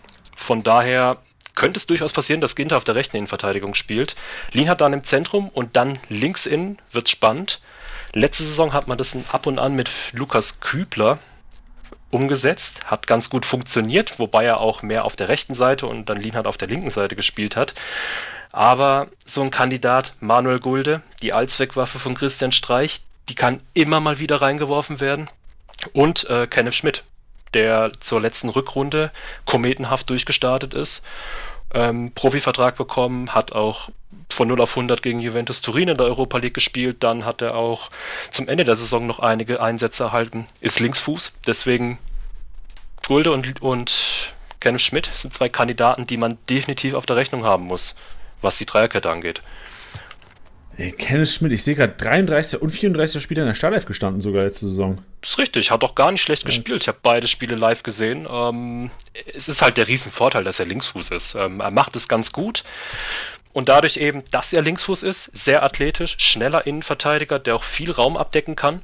Und gerade wenn er den Christian Günther vor sich hat, auf der linken Außenverteidigerposition, dann hat er auch einfach einen Spieler, den er immer anspielen kann. Von daher Gulde oder Schmidt, man kann es nicht abschätzen, wer von beiden am ersten Spieltag, wenn es eine Dreierkette wird, in der Startelf stellt oder allgemein, wenn eine Dreierkette ausgepackt wird. Aber die zwei sollte man immer auf dem Zettel haben, wenn es mit einer Dreierkette in irgendeiner Art und Weise an den Start gehen sollte. Okay, und was ist der Deal mit Schlotterbeck und Sedilia? Sind ja auch beide Spieler, die theoretisch in der Dreierkette auch agieren könnten, oder?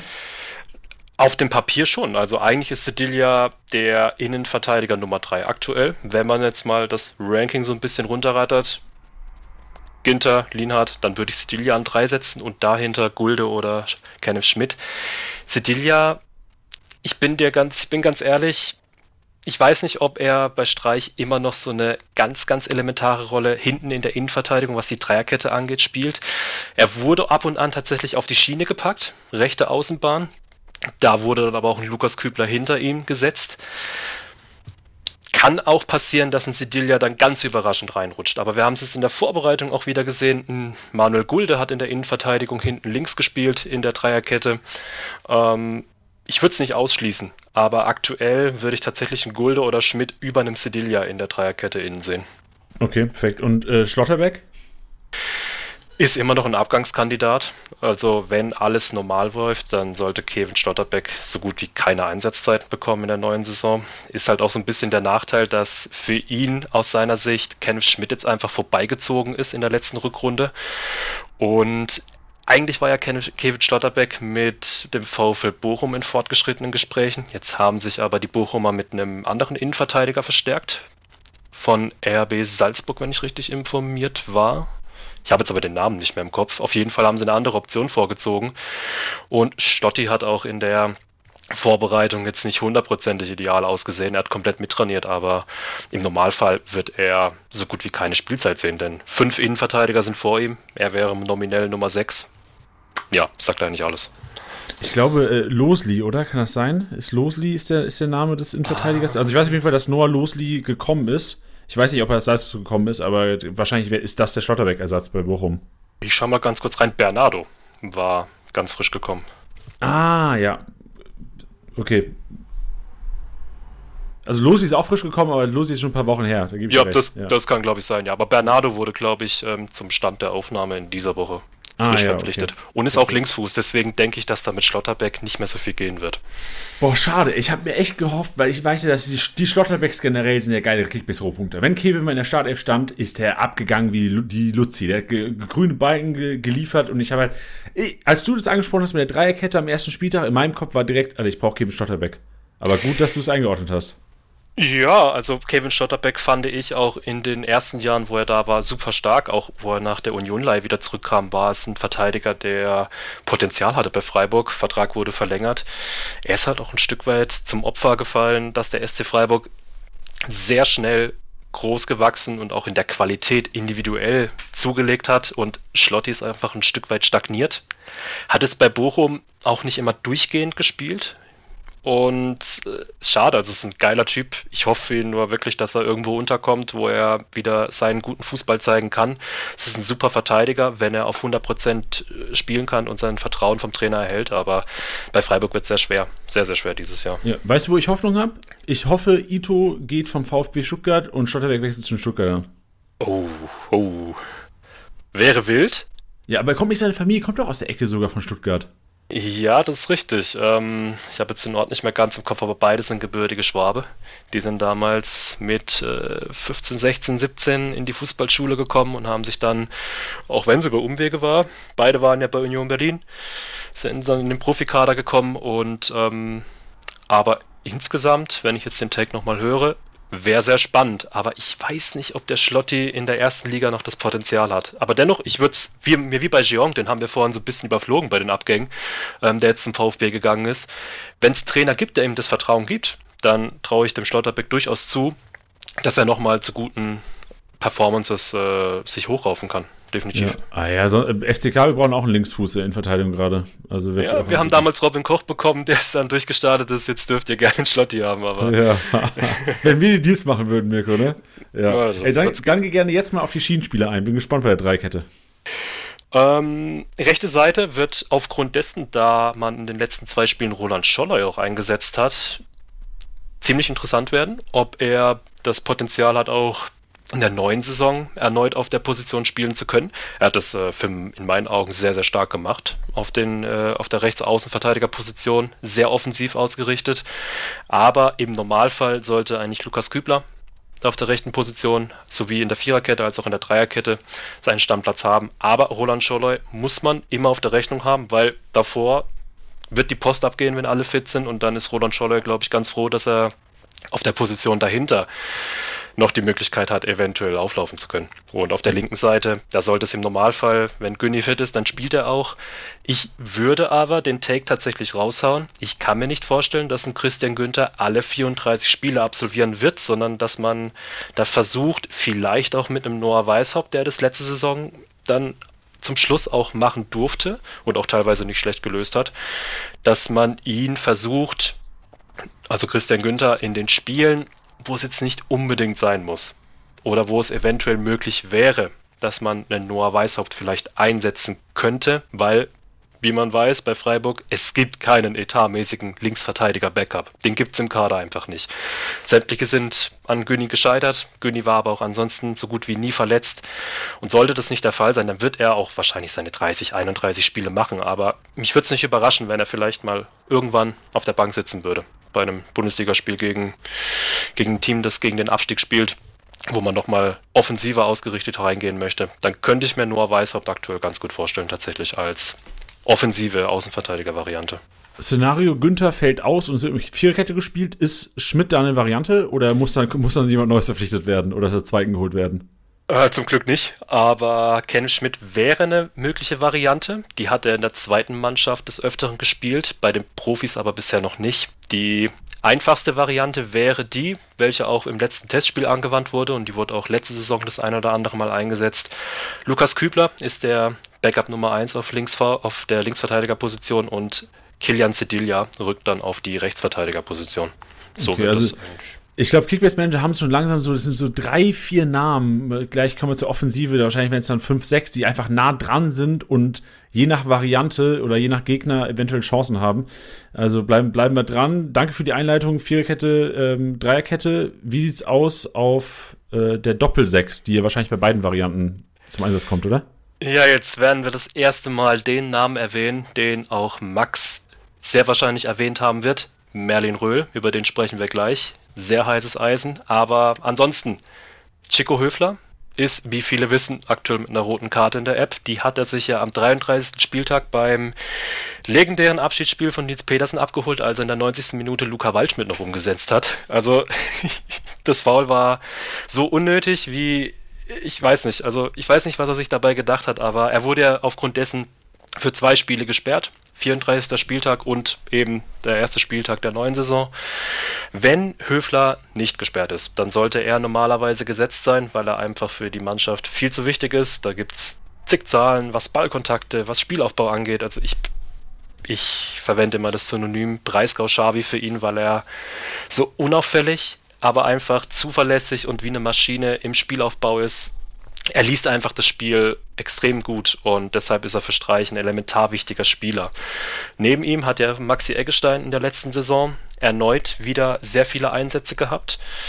Im Normalfall spielt er auch. Er hat jetzt auch eine sehr gute Vorbereitung gespielt, ähm, hat er jetzt auch den Höfler-Part in der Vorbereitung oft übernommen, weil Christian Streich in den Testspielen ihn auch vermehrt in diese Rolle hat einrücken lassen und hat es auch am Samstag wieder sehr, sehr gut gemacht. Ähm, er ist auf jeden Fall ein sehr guter Backup, was es anbetrifft, aber ansonsten räumt er auf der 6 neben Höfler zuverlässig mit sehr viel Defensivaktion die Mitte dementsprechend ab. Dennoch, wir müssen über Merlin Röhl reden sein aktueller Marktwert, ich gucke jetzt mal ganz live in die App rein, ist er schon über eine Million? Er sollte ja, es normalerweise 1,3. 1,3 Millionen. Merlin Röhl ähm, ist der Gewinner der Vorbereitung. Max hat es dementsprechend auch erwähnt in seinem Statement. Ein Spieler, der, also wenn man jetzt so ein bisschen englische Begriffe reinwerfen würde, dann wäre das ein Progressive Ball Carrier. Ein Spieler, der einfach mit dem Ball offensiv tragen kann, mit viel Tempo, mit viel Zug, mit viel, mit viel lebendigem Dribbling. Also ist einfach so ein Mini-Kai Havertz. So wurde er in Ingolstadt damals beschrieben, als er nach Freiburg gewechselt ist im letzten Sommer. Und es ist einfach ein ganz anderes Element auf dieser zentralen Position. Freiburg spielt an sich mit sehr defensiv orientierten Sechsern und Merlin Röhl ist das komplette Gegenteil. Es ist ein Spieler, der sehr offensiv ausgerichtet ist, der einfach auch die Erlaubnis bekommt von Streich, mit hineinzustoßen in die Offensive und einfach mit seinem Tempo, mit seinem mit seiner technischen Finesse, die er mitbringt. Es ist wirklich für seine 1,91 Körpergröße, ist ein technisch hervorragender Fußballer. Und er spielt einfach ein Stück weit unbekümmert. Deshalb hat er sich da in der Vorbereitung so ein Stück weit in die enge Rotation reingespielt und von vielen Seiten, auch was Kickbase bezogen angeht, da wurde er auch schon ganz sicher in die Startelf reingeprügelt. Ähm, man darf nicht hundertprozentig ausschließen, dass er am ersten Spieltag tatsächlich in der Startelf steht, weil Röhl hat alle Spiele absolviert, komplett die Minuten mitgenommen, auch mit Maxi Eggestein jetzt einige Spiele zusammengespielt in der Vorbereitung. ähm, es ist nicht auszuschließen, dass er auf der Doppelsechs mit Merlin Röhl und Maxi Eggestein rechnen dürfen, weil Yannick Keitel wäre die weitere Variante. Der hat es in der letzten Saison sehr oft gemacht, als Ersatz von Höfler oder Eggestein dann auf der zentralen Mittelfeldposition auszuhelfen. Ähm, der ist sehr spät in die Vorbereitung eingestiegen. Max hat es auch schon erwähnt wahrscheinlich. Ähm, die U21-Nationalfahrer sind sehr spät erst hinzugestoßen und bei Yannick Keitel, der jetzt auch in den Testspielen immer in der B11 agieren durfte, musste in Anführungszeichen, weiß ich nicht, ob das für den ersten Spieltag reicht. Dennoch, alle Keitel-Besitzer, er wird seine Spielzeit bekommen, davon gehe ich hundertprozentig aus, weil wenn er fit ist, dann ist er ein wichtiger Bestandteil auf der 6. Gab jetzt auch viel Trubel um ihn persönlich, ob er bleibt, ob er wechselt. Stuttgart, Köln waren ihm dran, hat sich jetzt zu Freiburg bekannt. Dennoch ähm, wird es über die Saison gesehen sehr, sehr spannend werden. Höfler eigentlich gesetzt, Eggestein sollte gesetzt sein, aber Merlin Röhl, der spielt sehr stark in diese zentrale Position mit auf und Janik Keitel, wenn der fit ist, ist es auch ein Kandidat. Also ich glaube, da werden wir den ein oder anderen Struggle haben, was die zentrale Position angeht. Gut, ich war gerade ein bisschen beschäftigt, ich habe natürlich zugehört, ich habe dem Merlin Röhl-Besitzer unserer Liga mal geschrieben gerade. Sehr gut, also, sehr gut. Das klingt für mich sehr sexy, vor allem wenn du ihn beschrieben hast, das Spielstil her, da sehe ich endlich mal wieder, also Chico Höfler ist ja eher so bekannt durch seine äh, konstanten Punkte. So, wenn Freiburg gut punktet, punktet Höfler auch gut. Wenn Freiburg nicht gut punktet, punktet Höfler nicht gut. Und Merlin Röhl klingt für mich, also kannst du gerne gleich einhaken, aber Merlin Röhl klingt für mich wie ein kleines Rohpunktemonster. Uh, Rohpunktemonster würde ich jetzt so nicht beschreiben. Es ist jetzt keiner, der im Mittelfeld die Fäden zieht. Es ist ein Spieler, der einfach sehr progressiv mit seinen Sprints auch in die Offensive sich einschalten kann und vor allem auch diesen letzten Pass tatsächlich auch spielen kann. Es ist ein sehr intelligenter Spieler, der aber auch den Abschluss sucht. Also er streut sich da nicht davor, aus der zweiten Reihe auch mal zu schießen. Ist abschlussstark. Ähm, ist jetzt kein Rohpunktemonster, aber auf jeden Fall jemand, der mit Upside auch mal den ein oder anderen Torschuss mit, wenn natürlich, wenn es gut läuft, Vorlage, Tor, ist alles möglich. Aber ist auf jeden Fall einer, der sich nicht versteckt. Man hat es auch im letzten Testspiel schon ein Stück weit gesehen. Eggestein war einfach der klassische Sechser.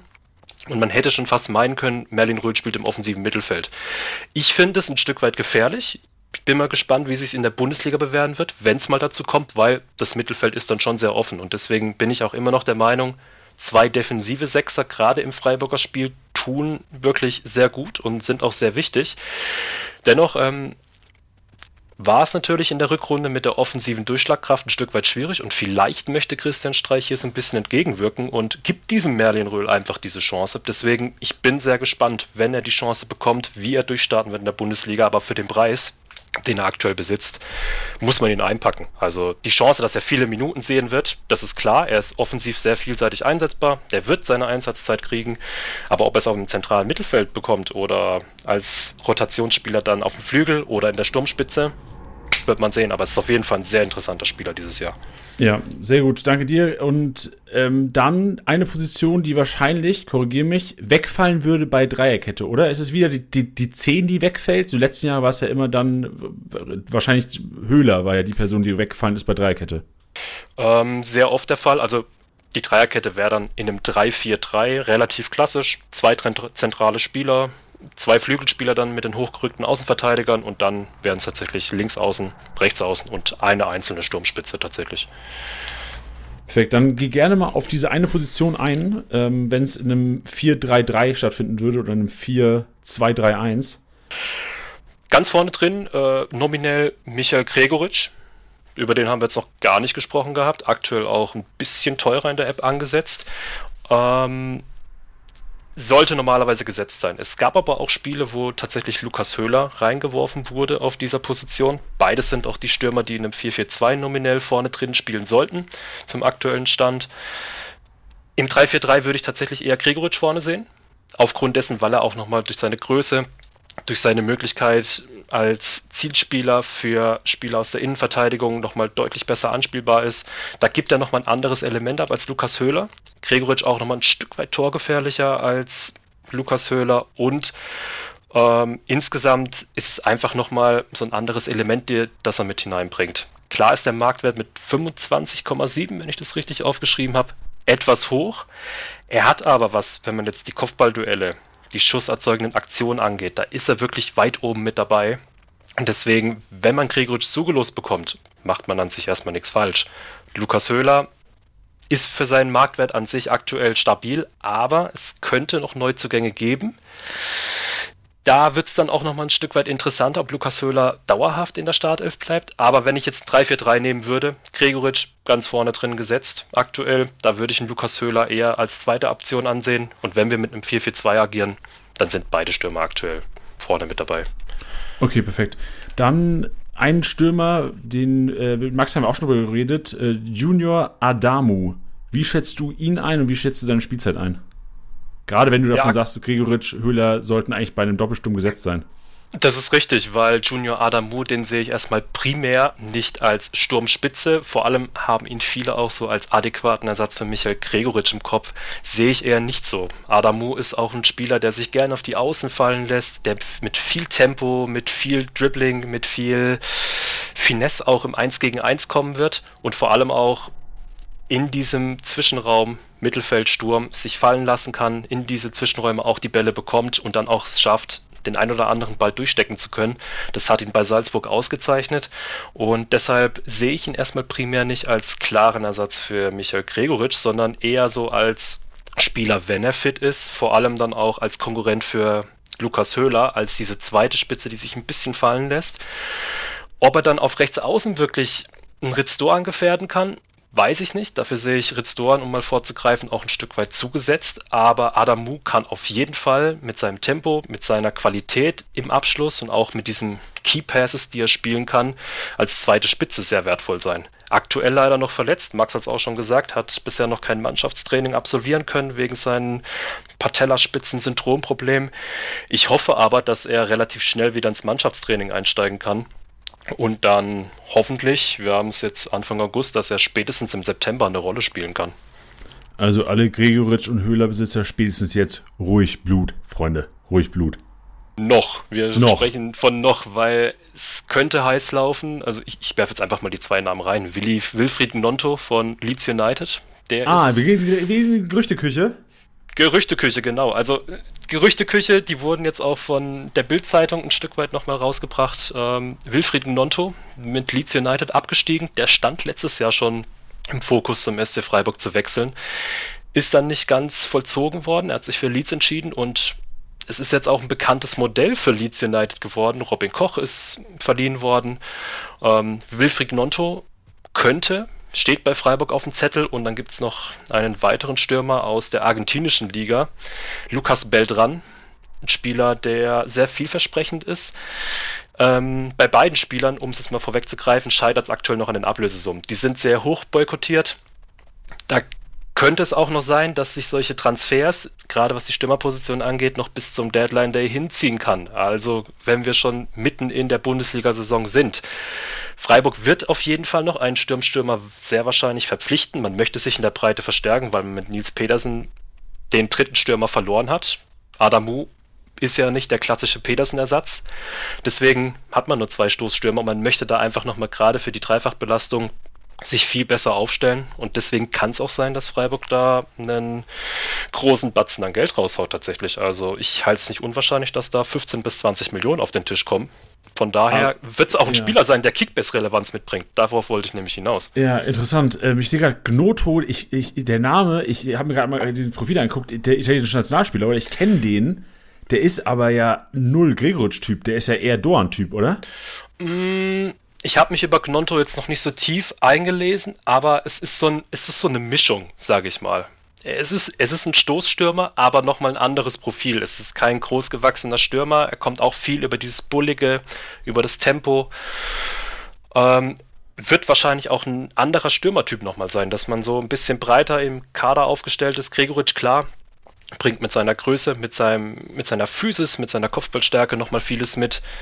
Köhler ist nochmal ein ganz anderer Spielertyp, der viel Zweikampfstärke und taktisch sehr, sehr diszipliniert agiert. Und dann wird es da nochmal einen Stürmertyp geben, der einfach ein bisschen abschlussstärker ist, aber einfach allgemein die Breite nochmal verstärkt. Und dann wird es für Manager mit Lukas Höhler, Junior Adamu, nochmal ein bisschen, bisschen trickier werden, tatsächlich.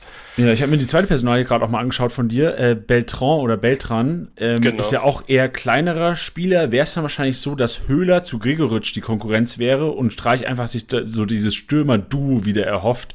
Ich weiß nicht, wie früher Freiburg gespielt hat, aber theoretisch so einen Bulligen und einen, einen Flitzer um ihn rum und nicht Höhler, der ja auch kopfball stark ist, auch alright mit dem Fuß, aber wir wissen jetzt auch alle, dass es kein Ronaldinho ist ist jetzt ein bisschen weit vorgegriffen, aber es könnte ein Stück weit auch passieren tatsächlich. Ähm, ich halte Gregoritsch auch nicht für 110% fix in der Startelf, denn gerade wenn da, so wie du es auch erwähnt hast, nochmal ein zusätzlicher Spielertyp kommt, der nochmal Gregoritsch nicht adäquat ersetzt, aber dadurch kann es passieren, dass ein Lukas Höhler auch nochmal mehr mit Michael Gregoritsch konkurriert. Kann passieren, also ich würde es nicht unausgeschlossen halten, was du gesagt hast.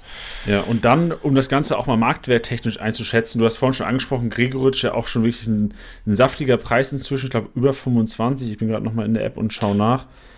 Ähm, Gregoritsch ist bei 25,7, Höhler bei 14,3, Adamu 8,5 haben wir es auch eingeordnet. Wie siehst du, wenn ich jetzt Manager fragen würde, Kaufempfehlung Gregoritsch Höhler, Preis gerechtfertigt, ja, nein? Ähm, Lukas Höhler finde ich tatsächlich dafür, dass er mehr über seine Rohpunkte kommt und nicht über seine Abschlussstärke.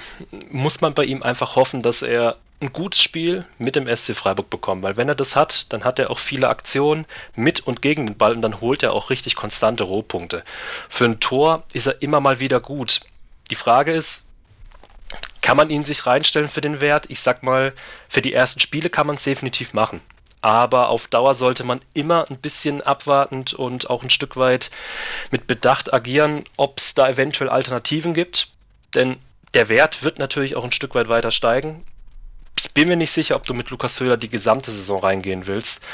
Bei Gregoritsch ist es schon ein saftiger Marktwert. Also da müssen wir nicht drüber streiten. Er ist jetzt auch in der letzten Saison wirklich permanent peu à peu gestiegen und ist jetzt, ich meine sogar auf dem Peak, da bin ich jetzt nicht ganz hundertprozentig sicher, aber mit seinen zehn Toren und vier Assists hat er schon eine Baseline aufgelegt. Ich traue ihm da schon mehr Tore zu tatsächlich, aber muss man tatsächlich sehen. Also wenn du ihn wirklich für ganz, ganz minimal über den Marktwert zugeschossen bekommst, dann kannst du mit ihm auf jeden Fall mal planen, weil er ist der Spürmer, der gesucht wird in der Zentrale. Dennoch bei Gregoritsch, ich würde mir nach Alternativen immer Ausschau halten, weil es gibt einige Spieler, die etwas günstiger sind und ein bisschen mehr Torgefahr vielleicht auch für den einen oder anderen Marktwert mitbringen. Aber mit Gregoritsch würde ich jetzt in keinen Overpay reingehen. Definitiv nicht. Aber wenn du das Vertrauen hast, dass er 15 Tore schießt, es ist nicht unmöglich, sagen wir es mal so, weil die Möglichkeiten, gerade über Standards, müssen wir bei Freiburg nicht reden, die sind einfach extrem gut seit vielen Jahren. Er hatte auch ein bisschen Pech, muss man dazu sagen. Aber ich finde, er, er hat auf jeden Fall genug Chancen, um Tore zu erzielen. Deswegen, es ist so ein zwiespaltiges Schwert. Der Marktwert ist nicht ohne, aber die Möglichkeiten sind da für zweistellige Tore dieses Jahr. Definitiv. Okay, perfekt. Ich würde es ganz kurz mal aus meiner Sicht beleuchten. 89er Punkteschnitt mit 10 Kisten, also 89er Punkteschnitt trotz 10 Kisten und 4 Assists, ist für mich für 25,7 Millionen bei Freiburg ist mir zu teuer. Also ich, ich, ich unterstütze dich da auf jeden Fall in der These, dass du das, wenn es zugelost bekommt für den Anfang, easy, weil Stürme auch immer nicht so einfach zu bekommen und da hast du jemanden, der immer spielt, erstmal immer spielt. Wir sehen, was, wer noch alles kommt und ob Höhler tatsächlich dann Gregoritsch Konkurrenz wird. Dann, ähm, ja, dann sind wir auch schon. Also, weil ich, ich in meinem Kopf gerade so, wer ist noch 25 Millionen wert? So in dem Dreh, ich glaube, Füllkrug ist 33, Gregoritsch ja, ja. Ähm, 25. Da nehme ich lieber Gregoritsch. Also wenn du ihn mit Stürmern vergleichst, finde ich ihn gar nicht so unsexy. Ich gebe dir auf jeden Fall recht. Also wenn man die Durchschnittspunkte herleitet, dann ist es für, er hat knapp 2700 Punkte erzielt, 10 Tore, 4 Assists. Es ist wirklich zwiespaltiges Sperrt, ich wiederhole mich. Also es gibt genügend Argumente, dass du sagen kannst, Gregoritsch versuche ich vielleicht zu ertraden, versuche ich vielleicht abzugeben, um für das Geld einen besseren Spieler zu holen, vielleicht in zwei Spieler zu investieren, aber wenn man es natürlich auch mit anderen vergleicht, Füllkrug war jetzt, glaube ich, ein gutes Beispiel. Weit über 30 Millionen. Dann würde ich tatsächlich in Gregoritsch halten und hoffen, dass er nochmal zweistellig treffen wird. Ja, dann zu den Außenbahnspielern. Du hast gesagt, Rizzodorn gesetzt. Grifo, weiß nicht, ob wir das über noch besprechen müssen, ob der Kollege gesetzt ist oder nicht. Ähm, willst du ja. kurz zu denen was sagen, zu den Marktwerten und dann gerne auch, wer die Alternative 3, 4, eventuell 5 ist? Ja, sehr gerne. Also Ritz Doan ist für mich aktuell einer der Spieler, bei denen ich sogar das Gefühl habe, er könnte dieses Jahr noch mal ein Stück weit mehr zulegen, als es er in der letzten Saison getan hat. Fünf Tore, vier Assists, 20,3 Millionen. An sich ist er gesetzt. Also er ist für mich der mit Grifo zweite individuell beste Spieler im Kader und er bringt halt einfach nochmal so ein ganz anderes Element an Qualität mit. Ist sehr stark im 1 gegen 1, enge Ballführung und er hat auch viele Offensivaktionen an sich. Ich habe mir notiert, dass er die fünf besten und die fünf meisten Offensiv-Dribblings quasi hatte. Er hat aber auch tatsächlich viele Zweikämpfe verloren gehabt. Dennoch, er hat fast genauso viele Strafraumaktionen wie Michael Gregoritsch. 103 Stück. Gregoritsch hatte 130, ein Grifo zum Beispiel nur 65. Das heißt, er bekommt die Bälle tatsächlich in der Box. Und meine Hoffnung ist einfach, dass er noch mal ein Stück weit mehr diesen Zug zum Tor sucht. Denn diese Upside für Tore und Assists ist tatsächlich gegeben. Daher sehe ich bei einem Ritz Doan im Vergleich zu einem Vincenzo Grifo, der 44 Millionen wert ist, aber auch nochmal ganz andere ähm, Qualitäten mitbringt, definitiv eine Möglichkeit, ähm, investieren zu können. Also es wäre mein Offensivspieler, wo ich das Geld eher reinlegen würde, als bei einem Grigoric oder Vincenzo Grifo. Bei Grifo 15 Tore, 5 Assists. Ich gehe jetzt mal ganz kurz darauf ein, warum ich Grifo zu teuer halte. 8 Elfmeter-Tore, 2 Freistoßtore. Das sind 10 von 15 Toren, die er mit per ruhendem Ball erzielt hat. Ob Freiburg nochmal 8 Elfmeter bekommt, weiß man nicht. Ob er nochmal ein Freistoßtor erzielen wird, kann er. Er ist für mich einer der besten Freistoßschützen der Liga. Aber ähm, muss einfach ein tolles Bällchen erwischen, erwischen dass der reingeht. Und ähm, insgesamt natürlich erzielt er viele Rohpunkte, weil er als Spielmacher, gerade weil er, wenn er sich abkippen lässt, sehr viele einfache Pässe spielen kann und auch viele Flanken schlägt. Auch die Eckbälle, Freistöße sind alles äh, Punkte, die er sehr einfach generieren kann. Aber ich sehe einfach aufgrund dessen, weil er sehr viele Tore auch durch ruhende Bälle erzielt hat und allgemein dieser Punkteschnitt ist extrem hochgegriffen. Zudem kommt, Grifo spielt nicht sehr viele Spiele über die volle Spielzeit durch. Da gehen in Minuten verloren. Und jetzt kommen wir zu den Ersatzspielern, denn Roland Scholloy macht in der zweiten Reihe extrem viel Druck, ist ein sehr starker Spieler tatsächlich, der definitiv auch das Potenzial hat, Startelf zu spielen. Nur Grifo und Doan sind einfach noch ein Stück weit konstanter und besser in ihren individuellen Leistungen.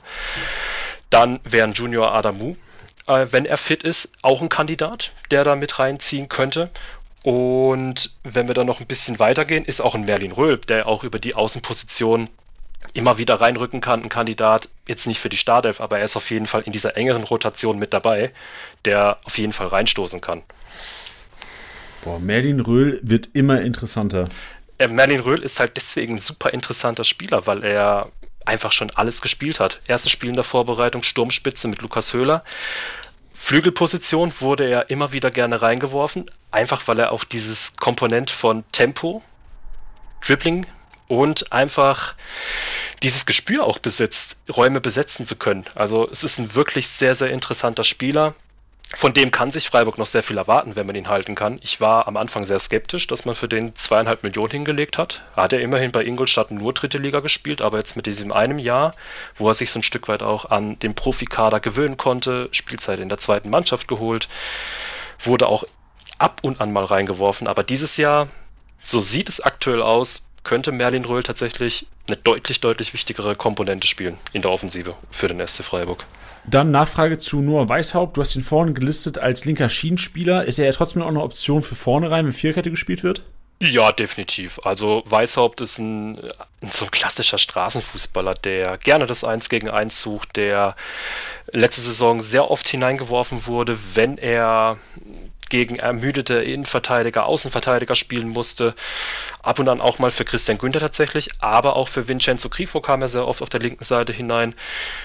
Wird auch Spielzeit sehen. Das Problem ist einfach nur, wenn Merlin Röhlitz natürlich auch Spielzeit haben möchte und Junior Adamu ebenfalls Spielzeit haben möchte, dann kann es sein, dass ein Noah Weishaupt da ein bisschen weniger bekommt als in der vergangenen Saison. Für den Sportclub an sich sehr breit aufgestellt, super. Aber für einzelne Spieler wird es umso schwieriger, kontinuierliche Spielzeiten zu erhalten. Deswegen bei Weißhaupt muss man einfach immer von Woche zu Woche tatsächlich schauen, Wenn es da mal Verletzte gibt, dann rückt er natürlich schneller wieder in den Fokus. Aber wenn alle Spieler wirklich fit sind, dann sehe ich für ihn weniger Spielzeit als letztes Jahr und deswegen auch weniger Kickbase-Relevanz. Okay, dann einmal Szenario: Vincenzo Grifo fällt zwei Monate aus. Wer ist denn der Spieler, der dann am meisten profitiert? Ist das dann Noah Weishaupt oder würdest du eher einen Röhl vorne antizipieren oder macht es dann der erfahrene Salai? Roland Scholler könnte ich mir auf der linken Flügelposition sehr gut vorstellen, weil er wahrscheinlich der beidfüßigste Spieler im Kader ist. Links außen, ich kann mich gar nicht erinnern, ob er das zuletzt mal gespielt hat, müsste schon sehr viele Jahre her sein. Ritz Doan ähm, ist Linksfuß. Der könnte tatsächlich auf der linken Außenposition spielen, auch wenn er das eher auf der Rechtsaußenposition die letzten Jahre gemacht hat. Aber natürlich ist ein Noah Weishaupt da relevant, hat es auch die letzten ein, zwei Male, als Grifo mal gefehlt hat, gespielt, wenn ich mich nicht irre. Ansonsten Junior Adamu eher auf der rechten Außenposition. Es wird aber eine sehr schwierige Personale tatsächlich, wenn Grifo mal wirklich aus welchen Gründen auch immer ausfällt ich kann mich da jetzt nicht auf einen festlegen. Es gibt verschiedene Szenarios, da muss man wahrscheinlich auch ein bisschen in die PK reinhören. Wen bevorzugt Streich? Ähm, welcher Spieler könnte vielleicht dieses äh, kleine Stückchen äh, vorne sein gegenüber einem anderen? Also lässt sich schwer sagen, aber Noah Weishaupt definitiv dann ein Kandidat, auf jeden Fall. Perfekt. Ich bin gerade mal den kompletten Kader durch. Ich glaube, wir haben wirklich alle Kickbase-Spieler auf jeden Fall mal thematisiert eingeschätzt, ähm, also außer Upov, ich glaube der einzige, aber da wissen wir ganz klar, dass es die Nummer 3 ist. Das ähm, ist richtig. Ja, kannst du ganz kurz nochmal zusammenfassen, wer, ich glaube, du hast vorhin auch schon gesagt, Grifo macht alles, aber wer schießt die Elfer, wer die Freischüsse, wer die Ecken? Macht wirklich alles Grifo oder gibt es da eine Variante, dass, ich glaube, Christian Günther hat auch mal Ecken geschossen, oder?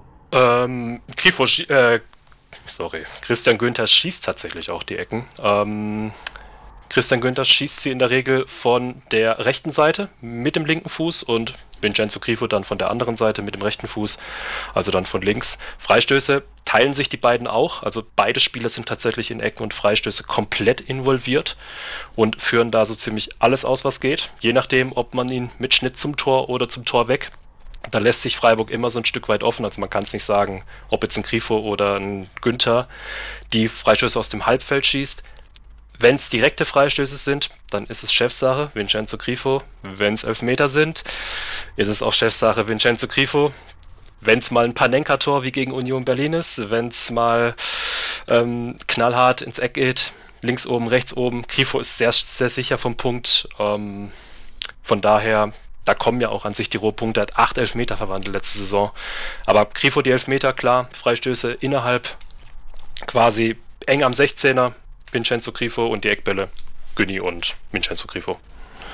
Ja, interessant. Ich bin mal gespannt, wie Freistoß-Tore dieses Jahr reingehen. Aber irgendwie, ihn, ich, dieses, dieses Grifo-Thema lässt mich irgendwie nicht los. Ja, wir, wir können das Ding, das Ding tot diskutieren, aber irgendwie habe ich das Gefühl, dass Grifo einfach trotzdem wieder der konstante Grifo sein wird, dass der grüne Balken wahrscheinlich einen 125er Schnitt in der Saison haben wird. Und jeder, der sich für, für Kimmich 80, für Musiala 75, was er sich rausgegeben hat, der, der 45 oder 50 für Grifo äh, rausgehauen hat, hat wahrscheinlich stärkere Team in der Saison. Also ich möchte da nochmal klarstellen, Grifo wird jetzt keine abgott schlechte Saison spielen, aber ich, ich tue mich einfach so ein Stück weit schwer, dass Grifo diese 4500 Punkte nochmal erreichen wird mit einem 138er Schnitt. Ich könnte ihn mir tatsächlich in so einem 110er, 120er Schnitt, könnte ich ihn mir vorstellen, nur dann ist er für mich keine 44 Millionen mehr wert. Korrekt, gebe ich dir recht, ja das stimmt. Nee, sehr gut. Dann fasse ich ganz kurz nochmal das zusammen, was ich jetzt von dir mitnehme. Also, wir wissen, glaube ich, alle, Merlin Röhl, Digga, Alter, on him. Rauf auf den. Preiswerter, eventueller Starter bei Freiburg, die ersten Spieltag, den ersten Spieltag. Dann eventuell Joker, aber mit Spielzeit, einer der Gewinner der Vorbereitung. Äh, Atu haben wir darüber gesprochen, ähm, immer noch relativ preiswert für 11 Millionen, wenn man bedenkt, dass Freiburg echt ein Team ist, was relativ oft zu Null gespielt hat. Ich habe jetzt auch gelernt, dass Marc Flecken da doch großen Anteil dran hatte äh, in diesem Podcast.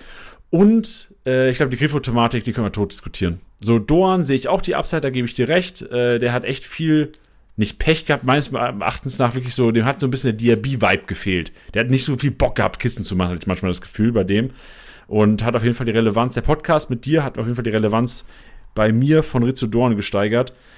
Und sonst bin ich gespannt, wie die Freiburg performen werden. Also ich habe, man erwartet ja so jedes Jahr, also nicht, dass man jetzt das sich erhofft, aber jedes Jahr ist so ein bisschen Misstrauen auch da, was den SC Freiburg angeht. Und ich hatte auch schon einige Experten, die gesagt haben, oh, Freiburg, ich glaube, die werden es schwer haben dieses Jahr. Und ich bin gespannt, ob es eventuell mal ein Jahr wird, wo es nicht so äh, leicht läuft. Und das Letzte, was ich dich gerne fragen wollte, Mirko, und da kannst du gerne auch mal Sachen raushauen, die ich dir eventuell nicht gefragt habe. Der Frankfurt-Experte, du hast vor dem Podcast erzählt, du hast alle Podcasts gehört auch. Der Frankfurt-Experte hat gesagt, dass dieses Freiburg ihn so ein bisschen, ich, nicht eins zu eins hat er das sogar, aber es regt ihn so ein bisschen auf, wie die Freiburger agieren. So Christian Streich ist so ein bisschen mehr Schein als Sein und sowas und die Freiburger sind mir so ein bisschen unsympathisch. Ich weiß nicht, ob eins gegen eins will ich jetzt auch nicht so ungut tun, aber so in dem Tenor, du hast den Podcast auch gehört, so ein bisschen war es ja, ne? Äh, ja, also ich habe das auch mitbekommen und gehört. Ich musste ein Stück weit schmunzeln, weil ich kann das auch ein Stück weit verstehen, ähm, dass sich Christian, glaube ich, hieß der Kollege vom Frankfurt Pod, da auch so geäußert hat. Streich polarisiert. Also da müssen wir nicht drüber reden. Ich finde als Freiburg-Fan tatsächlich auch, dass Streich ein Stück weit too much an der Seitenlinie ist. Es ist mhm. nicht immer alles ähm, super, was er macht. Und ich habe auch manchmal das Gefühl, dass er über seine Sympathie, die er auf ganz Deutschland verträgt oder überträgt, da auch ein Stück weit sich mehr erlauben kann als andere Trainer. Habe ich auch das Gefühl. Ja. Ist, ist meine ehrliche Meinung als äh, sehr, sehr intensiver und leidenschaftlicher Freiburg-Fan. Von daher, ich kann es wirklich nachvollziehen.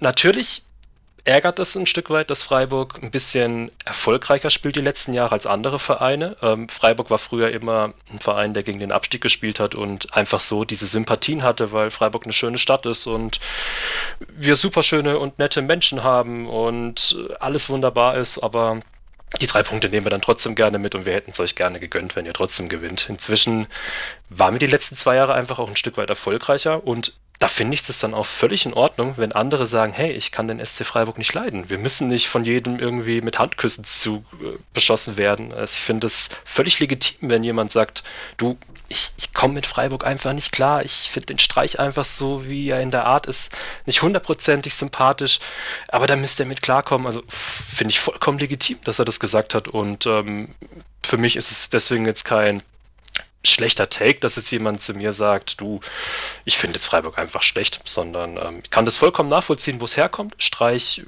man kann ihn lieben, man kann ihn hassen, ähm, ist auch in der Freiburg-Szene ein sehr diskutiertes Thema, aber unterm Strich natürlich, es ist ein sehr offener Typ, ähm, er sagt gerne, was ihm auf der Zunge liegt und ähm, ich kann es wirklich nachvollziehen. Ähm, ich wiederhole mich da jetzt ein bisschen zu sehr, ähm, was der gute Kollege vom Frankfurt Pod gemeint hat. Wenn ich ihn mal sehen würde, ich würde mich gerne mit ihm auf ein Bierchen zusammensetzen, also um es nochmal so zu betonen. Ähm, aber das ist gar kein Hass gegenüber, wenn da jemand sagt, Freiburg finde ich jetzt in irgendeiner Art und Weise äh, unsympathisch. Das nehme ich nicht persönlich.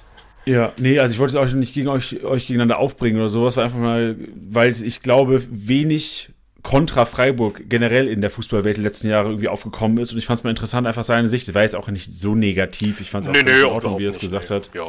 Aber einfach mal so die Sicht der Dinge. Weil ich glaube, normal wird ein Freiburg-Fan wenig damit, ähm, wird wenig vorgesetzt, so, ey, ich, ich finde euch unsympathisch. Ich finde Christian Streich unsympathisch. Deswegen, aber schön, aber gute Reaktion von dir.